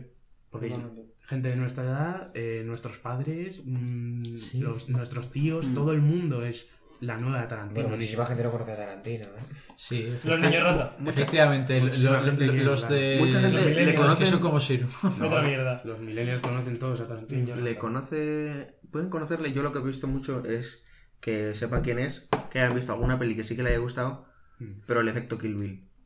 Eh, creer que todas las pelis de Tarantino son solo violencia y sangre. Sí. Y, al fin y al cabo es lo que se queda, la Es gente que no, queda que, no, gente. que no las ha visto todas y no ha entendido todo, Sí. eh, que se queda solo con lo, lo de la violencia. De- Y al fin y al cabo, pues eh, vende menos o más, pero no se queda con la misma idea que el... Sí. De hecho, bueno, esta es la primera película de Tarantino que yo creo que ha tenido mucha, muchas opiniones muy variadas, porque mm, ninguna persona no es como Django desencadenado, seguramente todo el mundo te dice lo mismo de la película. Uy, la está digo- tú buenísima. No, le haya gustado más o menos, siempre Sí. van a decir, va, me mola mucho la violencia, tal, va, el del oeste, tal, el Django, Django es genial, te van a decir más o menos lo mismo, pero esta eh, ha tenido opiniones muy distintas, incluso de gente que le gusta mucho Tarantino y no le ha gustado mucho esta, porque le han dicho, bueno, es que es muy distinta, tal. Gente que, al revés, que no le gusta Tarantino y esta le ha gustado, son- ha tenido opiniones muy distintas, fíjate cuando hablamos con... Con Víctor. Con Nos Víctor, cruzamos con sí. un... Sí. Sí, nos encontramos con Víctor y nos dijo, va, no vayáis a verla, es una mierda. Inexplicable, La- inexplicable. La habían visto este, el mismo Sí. día y le iban a decir que le había encantado. Sí, sí, la verdad es que a nosotros nos gustó a casi todos eh, los que estábamos. A mí me encanta. Yo la vi sin presión de grupo y me gustó mucho. o sea, Sí, bueno, tú, tú- tú hiciste la. En fin. Yo me Yo completamente legal, completamente legal. ¿Eh? Yo no la he visto, yo soy un pari. No la he visto. Legalísimo todo. Yo me pegué una cabezadita en el cine. Fuimos a muy ¿Tú, tarde. tú casi te quedaste? No, te Tú, quedaste. me- no, hice así. y, uf, en- desperté porque salió la hija de Uma Thurman y la reconocí. Y dije, uh, la hija de Uma Thurman. Pero es verdad, es verdad que me- iba a quedar Vaya solo. palet, tío. Habías dormido en el cine. y ta- palet. ta- también es cierto. Fuimos súper tarde. También es cierto que fuimos súper tarde y estuvimos Estábamos dando vueltas porque reventados. tuvimos Ah, que ya. buscar, tu- fuimos a dos salas distintas Fue una puta porque odisea. estaba tan lleno. Es verdad, no primer fue el día sitio que donde fuiste en el fuimos- corte inglés al que estaba Pinesa. petado, os fuisteis luego que a- encima a estaba a diluviando. Real. Estaba diluviando al final, entonces nos tuvimos que salir de donde estábamos, tuvimos que irnos a otro sitio distinto. Y esperar como hasta las y 10 y cuarto de la esperar noche. tres horas a poder, porque es la única. Si que quedasteis a las 6 o así, no visteis la tele Sí, hasta sí, las 11. queda- Una es. Sí, sí, sí. Y al final salimos a las dos o así y tuvimos que irnos pateando a casa de José. Tuvimos que ir a coger un bus a no sé dónde. No en casa. Pues estamos en el quinto No, coño. Eso Sí, sí. francamente. Eso no nos lo quita nadie. Y la película nos gustó mucho. que Menú, que va, que cenamos. Yo no. Con eso se quedó el cabrón. y con la el, peli. el puto que va. Bueno, el... eso, que Tarantino es un, es un mueve masas, haga lo que haga. Y eso es. Es importante porque hay pocos directores que pueden hacer eso, ¿no? Ahora es. es, eh, desde hace años está mucho más la moda de que las, de que las compañías hagan eso, ¿no? De Sí. que las sagas hagan eso. Marvel. Eh, sacan la nueva de Star Wars y va a verla todo el mundo, pero nadie dice dirigida por. Claro. Nos da igual quién Sí. dirija la nueva de Star Wars. No, J.J. no, Abrams. No, Habla no, por no, ti. no, no. Yo, yo no perdono a Ryan Johnson. Vende, Me vende refiero- igual. Otra cosa es que tu opinión sea ¿Quién, de- mejor o peor. mm, ¿quién dirige las de Marvel? Los ¿Cuál? señores de Marvel. Efectivamente. Claro. ¿Quién dirige Black Panther? Un negro, probablemente. Sí, es el director de Creed. La de La de otro negro. Eh, en serio, son, son directores que contratan por un... Eso, que ya se ha perdido la figura del director por este tipo de temas. Y por ejemplo, eso, Scorsese sigue sacando, Tarantino sigue sacando. Tarantino tiene que sacar una más. Él le dijo que iba a Como hacer 10. Boco. No, no creo que saque muchas Espero que no más. Sea Kill mayor. Bill 3. La pregunta... ¿Eh? Espero que no sea Kill Bill 3. No, porque Más que nada, aún pues tendríamos que volver a vernos Kill Bill 1 y Tampoco es tan mayor, será de la quinta de nuestros Es del padres. ¿eh? 63, mi padre es del 62. Pero, pero no va a hacer más de 10 películas. Como mucho part- participa en otras películas, que eso sí. De hecho, no sé si os acordáis, esto lo hemos hablado muchas veces, Leku y yo, que es- eh, hace tiempo se confirmó que iba a dirigir Star Trek 4 Sí. y eso nunca se ha sabido nada. Pero al final no lo va a hacer, obviamente. Pero se confirmó, no iba a contar como una de sus películas, porque no la iba a escribir y dirigir él, Sí, solo iba a dirigirla. iba a dirigirla, ya. Entonces no cuenta como una de sus películas, o sea que no iba a ser la décima. Pero fuera de bromas, yo, bueno, os, os lanzo la pregunta aquí ahora. A mí me gustaría muchísimo que dentro de los géneros que ha hecho mm, Tarantino, que hiciese una space opera. Algo en el espacio, em, con ¿Eso es algún una tipo- pregunta? un western del espacio, básicamente. Eso es una afirmación. No, la pregunta es que qué os gustaría que Ah. vosotros hiciese en una décima película. Tarantino, ¿qué, qué tipo de película? Claro, claro, es la cosa. que podrías explorar? Hámster Sí. gigantes espaciales. Sí, una peli de callos. No, Tarantino. no, No. Uf, no. En Yo este quiero- podcast odiamos a los putos cayus de mierda. Yo quiero otra peli bélica de Tarantino. Pero, Pero claro, porque yo- tú- porque yo quiero pelis bélicas de, de, todo. de Pero algo todo. que no haya hecho ya, joder. ¿Llamarías a Might of Stars una, a una peli bélica? No, pero me refiero con una temática distinta. Sí, el Piensa contexto. poco. el Sé que contexto. puedes. Claro. Estilo fantasía, en plan. No, no. Fantasía igual no le pega mucho. No a fantasía, pero me refiero en plan ciencia ficción. Ciencia ficción, por eso digo una peli en el espacio. Con eso, una space opera. Yo estaba Eh, pensando, imagina, Rollo Cowboy Vivo, sí, de ese estilo, que es un western pero en el espacio. Eso a Tarantino le pegaría perfecto. Hmm. Es que estaba pensando en algo del, del plano de la época álgida de Roma y no me, no me imagino ningún personaje en una peli de Tarantino. Claro. Claro, porque los personajes son muy... porque tienes que desarrollar los personajes, que es lo que... A Tarantino le gusta mucho hacer eh, personajes fuera de su época. Es el rollo que quería hacer con Sí. Carl Russell en Death Proof. Es el rollo que hace con. con. eh, con este. Ya sé. en Reservoir Dogs también. Hace eso, como personajes fuera de su época, ¿no? Que no están en el, en el lugar en el que Hmm. están. Y quizá un. lo contrario a lo que suele hacer, hacer un personaje en un futuro, algo tipo ciencia ficción Mm. Sí. pero un personaje muy apegado al pasado podría estar muy guay eso un, Hmm. un cowboy del espacio ¿Y como si- cowboy vivo Con lo bien que se le da a Tarantino hacer la parte de tensión, hiciera algo estilo terror. Es Podría un, estilo un thriller del espacio suele es ser. complicado porque- es complicado por su comedia por su tipo de comedia Ya, pero imagínate, imagínate el choque. Tarantino si es. tuviese monstruos gigantes igual Tarantino lo que es es, Cero es el rey del diálogo. sí Entonces, en una peli de terror. No, ti- no, no, no, no, no, no confundas terror con, Con con lo que quería referir. Tema complicado.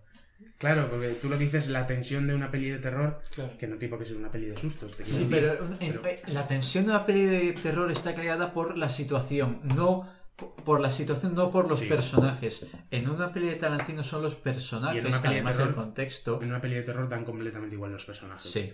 es en la mayoría vaya En es la muy raro de ver una película de terror que esté basada Pues en sus personajes Ahí Principalmente porque son desechables, No va a brillar.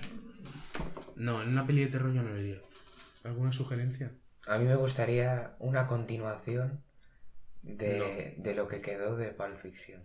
Eso no va a pasar. Sí, claro, pero, No va a pasar. pero porque eres un absoluto fan Pero- de, de Pulp Fiction. Pero eso, una- es que piensa que es su última película.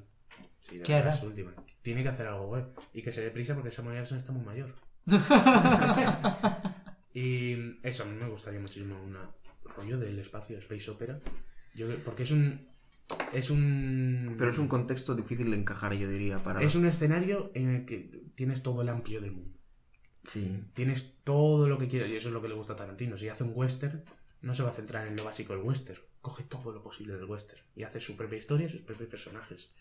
Y creo que eso en un space opera funcionaría perfecto.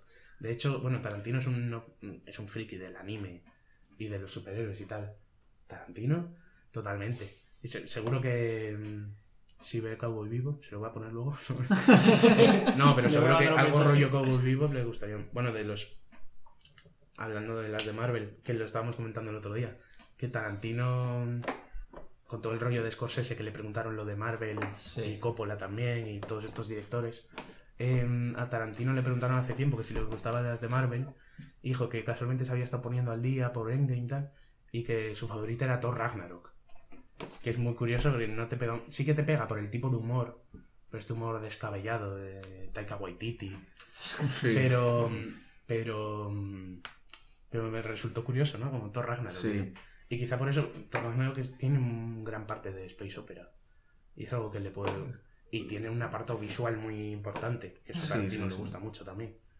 Y eso y del anime siempre se ha declarado muy fan. De hecho bueno Kill Bill tiene ese apartado de anime también. La animación. Y, y eso estaría muy guay ver de- a mí me gustaría verle en algo rollo ciencia ficción Ojalá dirija la, la adaptación de Cowboy Bebop con, con No. Keanu Reeves de... Joder, Keanu Reeves... uf. tema... No, no, no, estaba pensando en el personaje de... ¿Cómo se llama el personaje central de Cowboy Vivo? eh, Eh, cowboy, vivo. la nave. Vivo que es la nave, ¿no? Sí, Vivo que es la nave. Eh, no recuerdo cómo se llama, pero el personaje es... Es- si, es si que- hubiese una persona en el mundo real que fuese ese personaje, sería Ke- Keanu Reeves. Yo No no, lo le sé. veo, ¿eh? Sí. Sting. Sí. No, eh, es, es- Sting, como el no, cantante. No, no. Slash. eh, Slash. Era por ese, ¿no? Ahora no recuerdo. Da igual. No me acuerdo. da igual. Sí, Picadas sí. del anime. Eh, y eso es lo que me... Pero vamos, no sé qué va a hacer. Y tampoco se sabe qué va a hacer en su nueva película. Yo no creo que va a se ser algo histórico. O sea, Otro What If estaría muy bien, otro... Pero ¿en qué época? Ha hecho uno de Spike. ah, Spike. Ha hecho uno de la época de la Segunda Guerra Mundial. Ha hecho uno de una época más moderna, de los 60 a los 70. ¿En qué época se podría ir? Quizá en... ¿Algo más antiguo? Los 50, incluso más antes, antiguo. los 30. No, más antiguo de la Segunda Guerra Mundial, digo, más. Más en plan... Los 20 y los 30. No, más Tampoco- antes, más. Tampoco puedes coger un evento gigantesco como la Revolución Industrial o... el- Yo qué sé. Yo qué sé. No. Eh, algo tipo más antiguo, en plan victoriano. Alguna mierda así. Bueno, no, es que pasa lo mismo que con los romanos, Te Lo de. Bueno, bueno, bueno, bueno. El Jack, Jack el Destripador. Uh, eso estaría guay. O- Otro From Hell, no, por favor. Y. mm, Uno pero bien hecho. no sé. Pero bueno, mm, ¿cerramos ya o qué? Podemos- Eh, me sorprende que hayamos acabado la conversación sobre Once Upon a Time in Hollywood sin hablar de la escena final, Ya, bueno, em, ¿quieres comentar algo? que es la polla. Vale. Que, que Pues este- hasta aquí. Queda cerrado. el, el- la escena final es la hostia. es- Y la, cumple con tu expectativa porque de golpe te recuerda, hemos comentado antes como en cierto punto te olvidabas de, de la Sí. falta de violencia y de golpe te recuerda que, ah, va, es cierto, esto no ha ocurrido y te lo lanza como una lata a la cara. eh, Uh, la tenías pensada, ¿eh? La tenías pensada, ¿eh? Me lo había guardado. Te choca como un perro mordiéndote los cojones. que el- en, la, en la última escena, además, la, la violencia física ¿no? de los actores está increíblemente hecha. Bueno, principalmente tiene sentido. Porque es un tío que trabaja de eso, ¿no? Es un Sí, especialista y- de y- cine. Y está Y es- ácido completamente. Y es eh, Brad Pitt. eh, ¿qué, qué años tiene Brad Pitt? 50 y. Cincuenta y tantos, sí, sí. No sí. mucho, No ¿no? mucho, 54. Cincuenta y- no, cin- 50 y 54 o así. Yo creo que tiene 54 porque es la de mi madre. Creo que tiene la misma edad más o menos. Bueno, 50 y algo, ¿no? Ponte que Sí. tiene 50 y algo, con sus 50 y pico años, haciendo una coreografía de pelea guapísima. Y, está- y haciendo un especialista de cine, claro. Sí. Está haciendo un personaje que merece Pero ese- esto es visualmente, es el cómo suena, el, el- Es cómo es el impacto de la lata. Y cuando le aplasta cuando la cabeza aplasta. contra el Sí, suelo, el- el- es la- una la- barbaridad. El sonido de todo es... Y Y bueno, y, y luego el, el final es puramente cómico.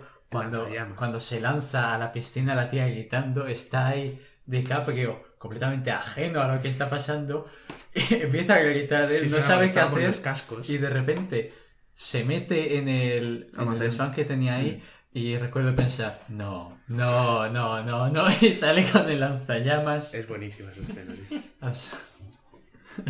Pero eso es mm, una película que no tiene acción en toda la película y te tira toda la cara en el todo- último momento. me encanta, me encanta. Es- está genial eso. Eh, si no queréis comentar nada más de Once Era, Upon a era Time in lo Hollywood, único que, que se había quedado O de colgando. Tarantino. ¿Te quedaba algo de... Mm. No. eh, vamos a pasar a la canción. Vamos a... te- tenemos varias, pero la que queráis. Eh, vale, hemos pensado. Eh, Stuck in the Middle with You. Canción más clásica e imposible. Mm. Y más reconocida de una peli de Tarantino imposible. Ya hemos comentado Es sobre ella en Reservador. No, no soy imparcial en cuanto a eso. Sí, es que me, enca- me encanta la escena, entonces. Y mm, habíamos comentado también Little Apple Blossom de, de The White Stripes, que es la de hecha para los 888. Ujú. Eh, Yo pondría esta aquí de mi está aquí el Windows, No es hemos, la más comentado, clásica. no hemos comentado de las de Once Upon a Time in Hollywood, que tiene una banda sonora Tiene también banda sonora espectacular, exquisita. magnífica. Mm. Eh, también algunas de pero me, me Es que- inclino Pero eso por no, es, igual no- es, With no es You. reconocible. Es No, muy pero buena, sí, pero no es Es, reconocible. es el, uno de los mayores, eso pasa con un montón de películas, uno de los mayores sistemas para llevarte a una época distinta es la música. La música. Sí. Da igual que. Da igual, mm, puedes no poner un rótulo de año tal y te ponen una escena de un tal y una canción y dices, Buah, estos son los 60. Lo reconoces directamente y eso es muy importante en una película como a Time in Hollywood. Y mm, eso, Stuck in the Middle with You. Yo pondría o esa o Mr. Lou, No. la de Pulp Fiction. La, la- el inicio de Pulp Fiction, la guitarra. Es bueno también, ¿eh? Venga, nos, que- nos quedamos con Está in the middle with you. Stuck in the Middle with You. Pues vamos a cerrar aquí, lo dejamos con Stuck in the Middle with You de Steeler Wheel.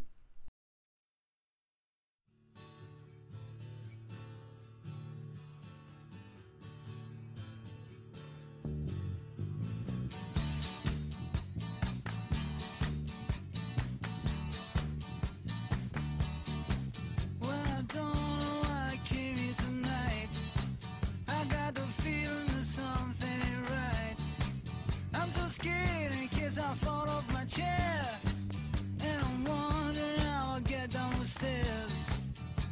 Clowns to the left of me Jokers to the right. Here I am stuck in the middle with you.